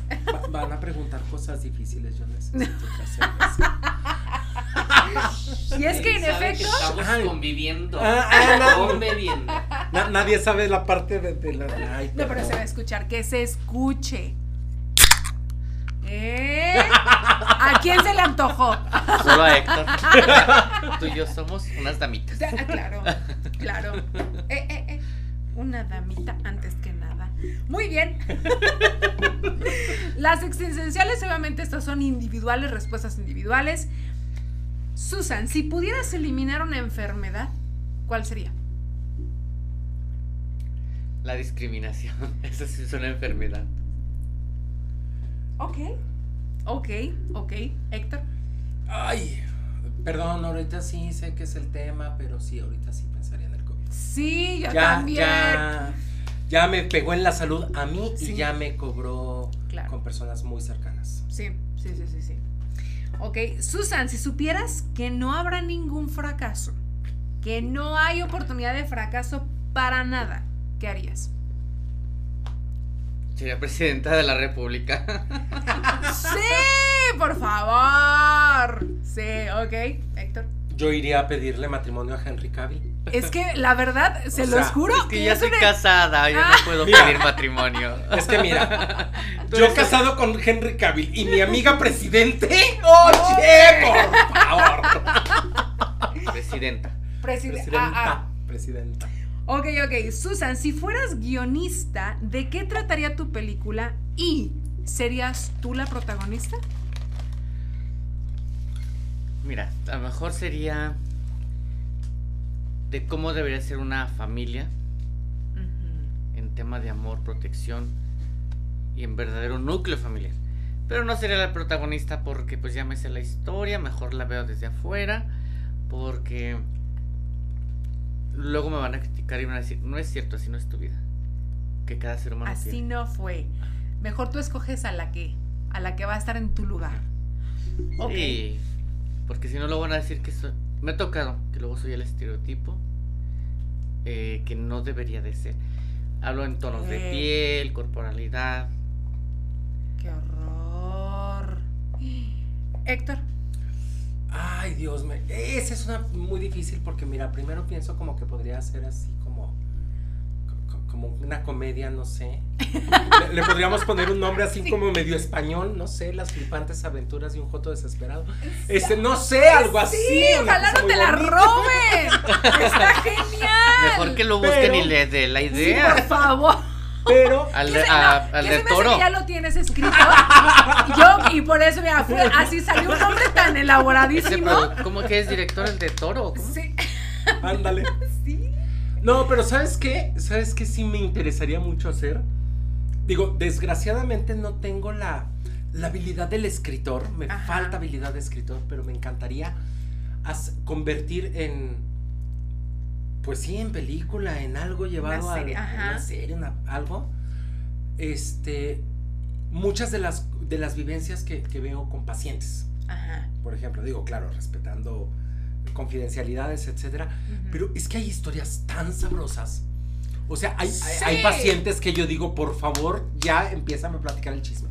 Eh, hay, hay historias muy sabrosas, pero también me ha tocado historias de empoderamiento dentro de los procesos terapéuticos maravillosas. Sí. Entonces creo que vale la pena. No, no, no la terapia, no el psicólogo, no el esto, desde la historia clásica de- del drama, Ujú. sino como poder platicar estas otras historias de cómo las personas van cambiando vidas. Ujú. Es, esto me parecería padrísimo. No, es una serie. Pero tiene que es, ser es serie. una serie. Es tipo la de ¿verdad? Modern Love, así, sí, o sea, está igualita. Sí. Pero la verdad es que no, ya, ya no te escuché ya con atención desde la- las, las crónicas de... La- las flipantes aventuras Sí, porque es este, así. No, no es que ya la tienes, ¿para qué? O sea, es... No, no, no, ya. Tiene que ser así. Sí. Ay, Susan, de las preguntas curiosas, menciona dos celebridades con las que te encantaría irte a cenar, aunque ya no vivan. ¿Y qué cenarían? Ay, pues mira, primero la cena. Un rico y delicioso pozole. Eso. Sí, un rico. Pero eso sí, con ese, ese refresquito que te hace eruptar bien rico. Eso, sabroso. Sí. Tú dilo, al fin y al cabo que... Una rica cocota. Porque ya todo el mundo sabe que a lo mejor no soy buena para el alcohol, pero sí buena para la coca líquida. Eh, una de las que admiro por este carácter que tuvo y por, por el cual fue reconocida y por lo irreverente, la doña. No para imitarla, pero sí para felicitarla. Porque ella siento que de ahí Gloria, sacó, Gloria Trevi sacó una canción que decía yo iré a la iglesia agradecida más no arrepentida. Porque arrepentida y arrodillada jamás. Entonces la doña sería Uno. una, por mi admiración. Ajá. La otra es el comediante americano Charles Chaplin, que hizo acciones, como se lo reconoce a un comediante, que dice, pudo cambiar vidas y emociones sin ni siquiera hablar, con la acción. Las acciones Sí. ayudan mucho. Él era cine mudo y hacía felices a personas. Y, y su humor entendible en absolutamente cualquier parte del mundo. Sí, con Ujú. Charles Chaplin me gustaría... Pero fíjate, nada más, nomás me imagino a Charles Chaplin y a la doña y el pozole. No, pero con él Y sería otra coca. cosa. No, sí. dijiste pozole. No, pozole para la doña. Da- ah, para la doña, Doña, para Charles claro. Chaplin. Ah, mira, hay una comida, bueno, no me acuerdo el nombre, pero en Guatemala está una comida muy rica que es como el bistec con salsa roja, pero están muy buenas. Sí. Ok, ok, muy bien. Héctor, dos celebridades. Dos ¿Y qué celebridades, comerían? ¿Qué comería? Yo creo que eh, esta va a ser, este, a ver si no me- Copiada. No, no. Sí. No, a ver si no me meto en camisa de once varas al decir a este personaje. Pero sería Porfirio Díaz. Por. Eh, Creo que Porfirio Díaz es un personaje interesantísimo en la historia de México. Ajá. Es muy interesante porque a la vez que fue ese dictador, Dictador. que se quedó. ¿sí? Al mismo tiempo fue un visionario Sí. en las cuestiones económicas, de desarrollo social, de desarrollo tecnológico, cultural. Fue el primer presidente que toma acciones reales, acciones feministas reales, al obligar a, las- a una universidad a aceptar a una mujer en la carrera de medicina y titularse como la primer persona, la primer mujer que, eh, médica en, en este país, ¿no? Ok. O sea, acciones directas del presidente. Entonces, creo que tiene como muchos aportes, mucho conocimiento, una visión de país maravillosa y luego se le fueron las cabras y luego, y- o sea, es como muy controversial Sí, y, sí. y se pueden decir cosas como tan buenas y tan malas de. Porfirio que a mí me encantaría Rescatando bueno. estar ahí para entender Claro. su mente. Oye, O de sea, tan al- al- fino. algo maravilloso, De tan ¿no? fino que era, porque si era muy fino, Sí. ¿qué le vas a dar? Ay, pues chiles en nogada, ¿qué más le damos Oye, al sí. A, a- a Porfirio, eh, chiles Sí, en nogada. sí, sí. No, no Ándale, entonces, ¿y el otro qué es? ¿O ¿Quién es? Y el otro, pues yo creo que la chupitos, porque, o sea, no, no, no te creas, no te creas. ¿Qué escena tan icónica? O sea, Se le No. fue el guarache. se le dejó ver el cobre, se le dejó ver. No, fíjate que la otra persona, híjole, está difícil. Porque.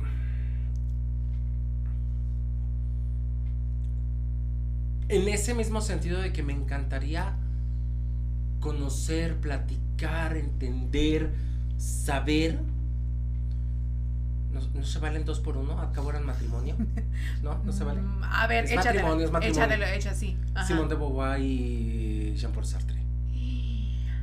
Sería Ubico a Simón de Boba, pero no, no sabes. Jean-Paul. Sartre, que es al final de cuentas el, el- uno de los filósofos más importantes del existencialismo, del humanismo.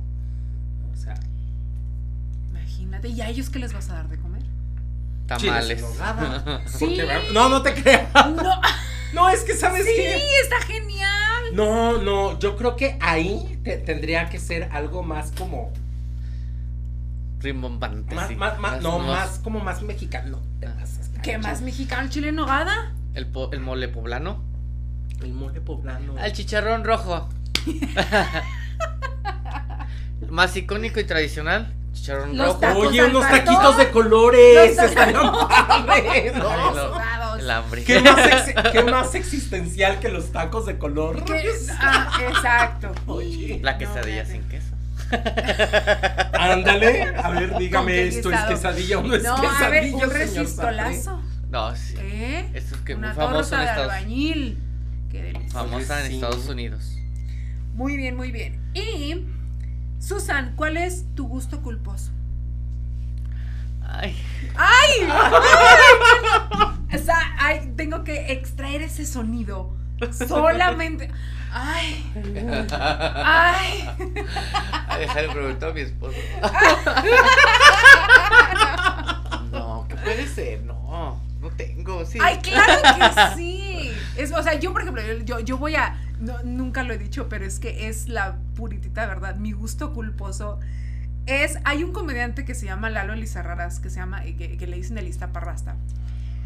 Híjole. no sé si lo ubican, no sé si lo conocen. A los que sí lo conocen, no me juzguen, por favor. Es un cuate que habla. mm, calón así de México, como chilanga banda, o sea, habla así de que hubo le carnal, así mamacita, ¿no? ¿Cómo te explico? Y me da. me, me encanta. Me encanta escuchar al tipo, me encanta escuchar ese acento. Es más, cualquier tipo de persona que hable así, pero este güey tiene. eh, se dedica al stand-up comedy, entonces. no, no, no me pierdo yo sus videos. Cada que yo puedo, lo escucho al tipo como habla. Es un gusto culposo, terrible, pero me fascina. Me fascina. No puedo. No puedo yo- con el acento chilango así. No, yo tan bajo no he caído. es que te lo juro, A ver, a pero- no. "Ay, Pero estamos pe- pe- pensando en gusto culposo de hombres o gusto culposo De en lo que sea, sí. Digo, si quieren decir de Porque hombres, todos tenemos un chacal en la lista. Claro, Bueno, claro. yo tengo un gusto culposo por los hombres en uniforme.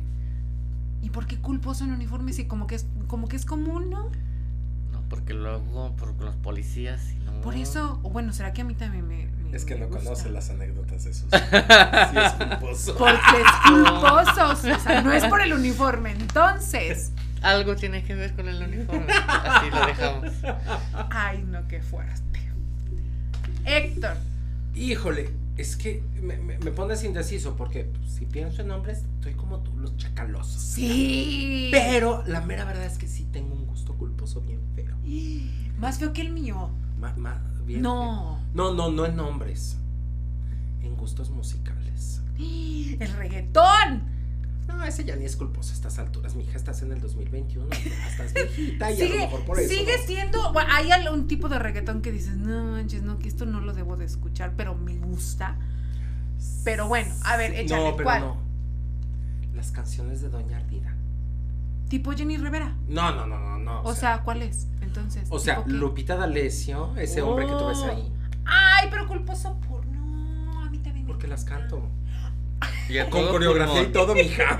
O sea, le da Con comer interpretación. con digna. interpretación y necesito una peluca que ya me voy a comprar. Tu le da de comer a sus gatos. Ese hombre que tú ves. Ahí. Sí. Ok. Eh, Susan, ¿qué era cool cuando eras adolescente, pero ahora ya no lo es? Pues creo que no lo es, pero puede ser otra vez. Al Ajá. parecer. Bueno, en mi juventud, los pantalones de pata de elefante. Uy, cómo eran famosos y muy nice. Sí, sí, sí. Sí, que se te hacían así una, con Sí. pegaditos, ceñidos de aquí Ajá, arriba, y en nuestra caderita, abajo, y sí. abajo unas patotas. Sí. Con unos zapatotes. De plataforma. Sí. Sí, sí, sí, sí. ¿Cierto? Ajá. Yo tuve de esos. Sí. ¿Y tú? Eh, los Backstreet Boys. O sea, era la onda verlos y ahorita ya eso ya, ya, ya es un cuarteto, quinteto de viejos panzones. ya. Pero no, no, de que los, de los irías a ver, los irías a ver sin dudar. Y le aviento los calzones Claro. pedo. Pero ya, o sea, ya, ya, ya es como el recuerdo, ya, ya sí se ven así como demacraditos por la vida. sí. Sí, tantito, sí, sí, sí. Es como ir al 90s post- Pop Tour. O sea- Nunca fui. No, pero ya lo ves y tú dices, ay, por favor, señora, ya siéntese. Ya no está para mi media naranja. O sea, sí es una cosa muy bonita. Es que de veras, tú ves a los artistas que decías, wow, son lo máximo y son guapísimos. Ajá. Y yo veía guapísimo a algunos que ahora digo, es que ya es la botarga de. Sí. Es que si yo les contara, pero bueno. Pero es que como yo no fui muy musical, por eso en sí no. Sí, cuando. O sea, sí era a lo mejor en mi momento la artista muy famosa, Thalía. Como que el icono para la comunidad. Yo no. ¿Sí? Yo no era. Yo, por ejemplo, gusto culposo en la música Cardi B. No sé si ubican a Cardi B. Las letras que la tipa maneja en las canciones, digo, yo no sé cómo a esta tipa no la han censurado. Están peor que las del reggaetón. Peor. Pero está sabroso. Sí. No, es que sí si hablamos de sabrosea. sabroso, pues mejor. Una luna de miel, aunque no me case, porque ya estoy casada, con el actor de Thor. ¡Ay! Que déjenme. Pero les- ese no es culposo, o sea. Exacto. Ajá. No, déjenme O sea, les no. digo que antes de que empezáramos a grabar. Pero es que, Que les- les dije- cazafantasmas a Kevin, que estaba bien Ay, tonto. no. Ay. Para darle unas cachetas y aliviánate, mijo. Ay, no, sí, Ay. no. El actor, ¿cómo Sí, se llama sí, ese? Eh, ah, Hemsworth, Chris Hem- Hemsworth, o Ajá, no me acuerdo. Es uno de los Hemsworth, nomás que son dos hermanos, pero no me acuerdo qué. Pero Thor les es iba. Chris. le- Chris, Chris. Chris, Chris es, es Thor? Chris Store. Ok, ok. No, lo que les iba yo a decir a mis eh, a, a los que están escuchando es que antes de grabar este, este episodio, yo les decía Jason Momoa. Y que me dicen que. "Meh". Y yo. "Ah". Pero yo creo que ahí también se, se- está combinado mi gusto chacaloso, ¿eh? Porque sí es que se sí es ve. chacalozón. Sí se Demasiado, ve. La yo. verdad. En Game of Thrones, de No. drogo. ¿No lo viste de drogo? No, o sea, es que yo te lo juro que de todos los trabajos en los que lo he visto, no puedo concentrarme en decir, en, ver su calidad actoral. Me vale un kilo. No, no, no, no, no, no, no, de- no estoy hablando de calidad actoral. Estoy hablando de que el güey estaba medio encuerado y se le ven las nalgas. Ah, Una cosa esa muy parte, maravillosa no, en Game of Thrones. Ok, ok. Sí, me refiero ya, a eso. Ah, ah, Sí. a eso. Ah, entonces, muy bien. Sí, sí, cosa nada muy que ver. Pero no.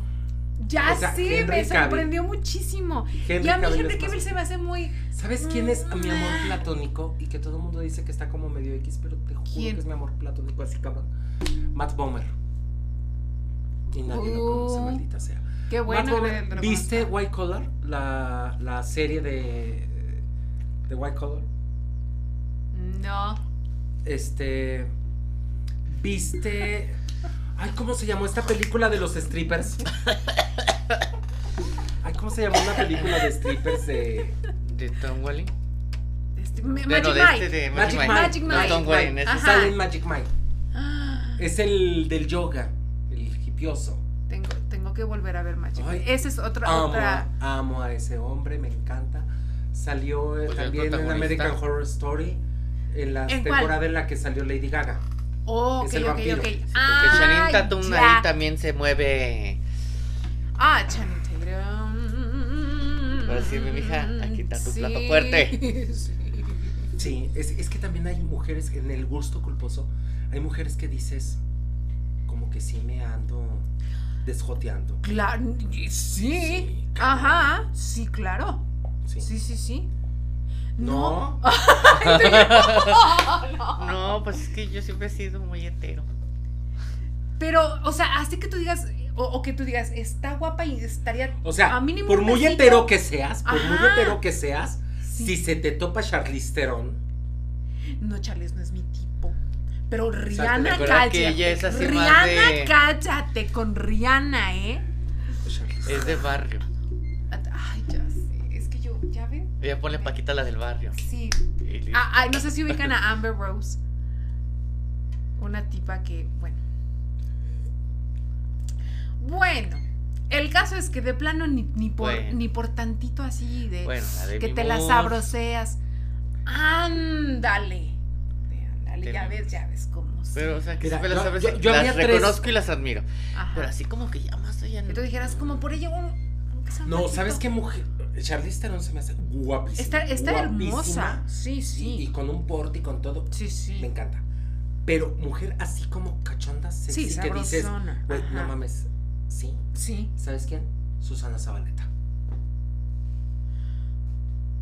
Ok. Entonces Ok. te presento a mi maestra de Derecho Romano porque te va a gustar. No, es que la Susana Zabaleta es sexosona. Es exacto, es eso. Es cachondona, es sexosona, sí. Pero sí, sexo sí. está por imagen. Pero pero es que ella misma lo sexosa al dijo. final de cuentas, sí. Es su imagen, Esa es algo su que ella ha construido, pública, sí, sí, sí. Porque en su casa es otra. Me la cojo en el escenario. ¿no? Ándale, bueno, exacto. tampoco crees. No, Se coge la imagen pública y no a la de la casa. Sí, Sí, sí, no, tampoco, totalmente. tampoco iba a ir a su casa. Sí. No, ibas que- a invadir su Sí, privacidad. sí. Así es. No, sí soy muy gay, pero creo que esas son mis excepciones. Solo son excepciones. No, no, no. Qué divertido. Les agradezco muchísimo por haber eh, accedido a la entrevista, a lo que se tornó en una conversación lejos de ser divertida, porque sí lo fue necesaria, una conversación que debemos de invitar a los que nos están escuchando a que tengan también esta conversación en sus casas, con sus familiares, con sus conocidos.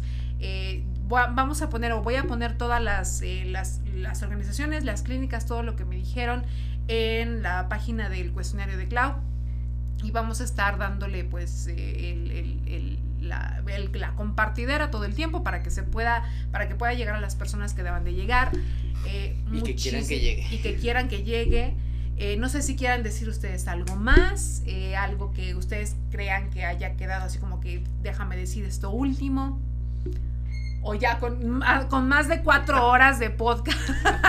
Mira, pues ahorita sí aplica la de chupar y mamar porque el mundo se va a acabar. Ya vimos temblores. Y no nada más en la Ciudad de México y en Acapulco, sino en San Felipe, Guanajuato. Con réplicas en Aguascalientes. Y quien diga que no lo sintió, pues mínimo se mareó. Yo Hasta no sentí nada. no, hija, eres una insensible. Ya, es que a mí me dijeron que ya viví en una cueva. Bueno. y yo así, mira, todavía.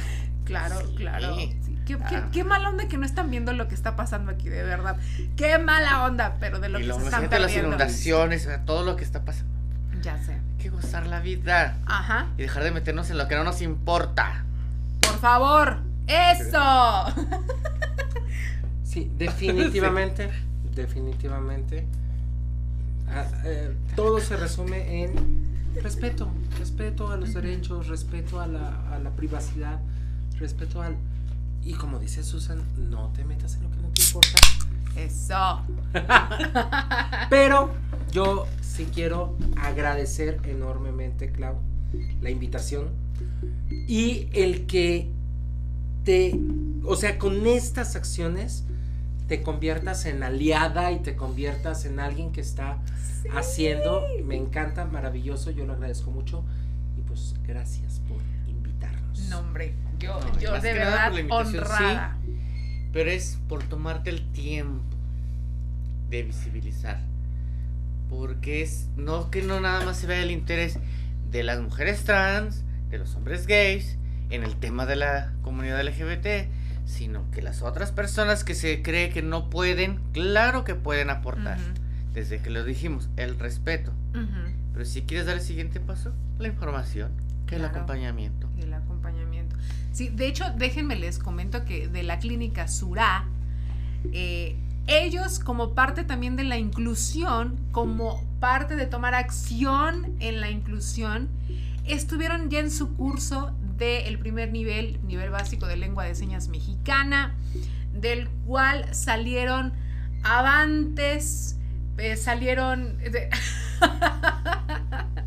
salieron, pero sí, bueno, o sea, la verdad me da mucho orgullo decir que esta clínica, aparte de dar los primeros pasos en este tema de salud mental de la comunidad LGBTQ, están haciendo también eh, el, esfuerzo por abarcar a las personas con discapacidad auditiva y me imagino obviamente también con otro tipo de discapacidades que son parte de la comunidad LGBTQ Así que eso es todavía, eso es ser inclusivo. Eso es ser inclusivo. Eso sí. Sí, porque esto va a dar para otro tema, porque luego se sabe o se, se desmiente que las personas de la diversidad que tienen alguna discapacidad no tienen el derecho al placer sexual. ¿Y quién dijo? Se cree. se, cree. Por eso hay que desmentir mitos. Claro, claro, correcto. Pues a otro tema. Así es. Así es. Pues muchísimas gracias por escuchar. Eh, y una vez más, les invitamos a tener estas conversaciones en, sus respectivos lugares, con sus personas, con sus amigos, familiares, etc. Y nos vemos en el siguiente episodio de El Cuestionario de Clau. Muchas gracias, nos vemos.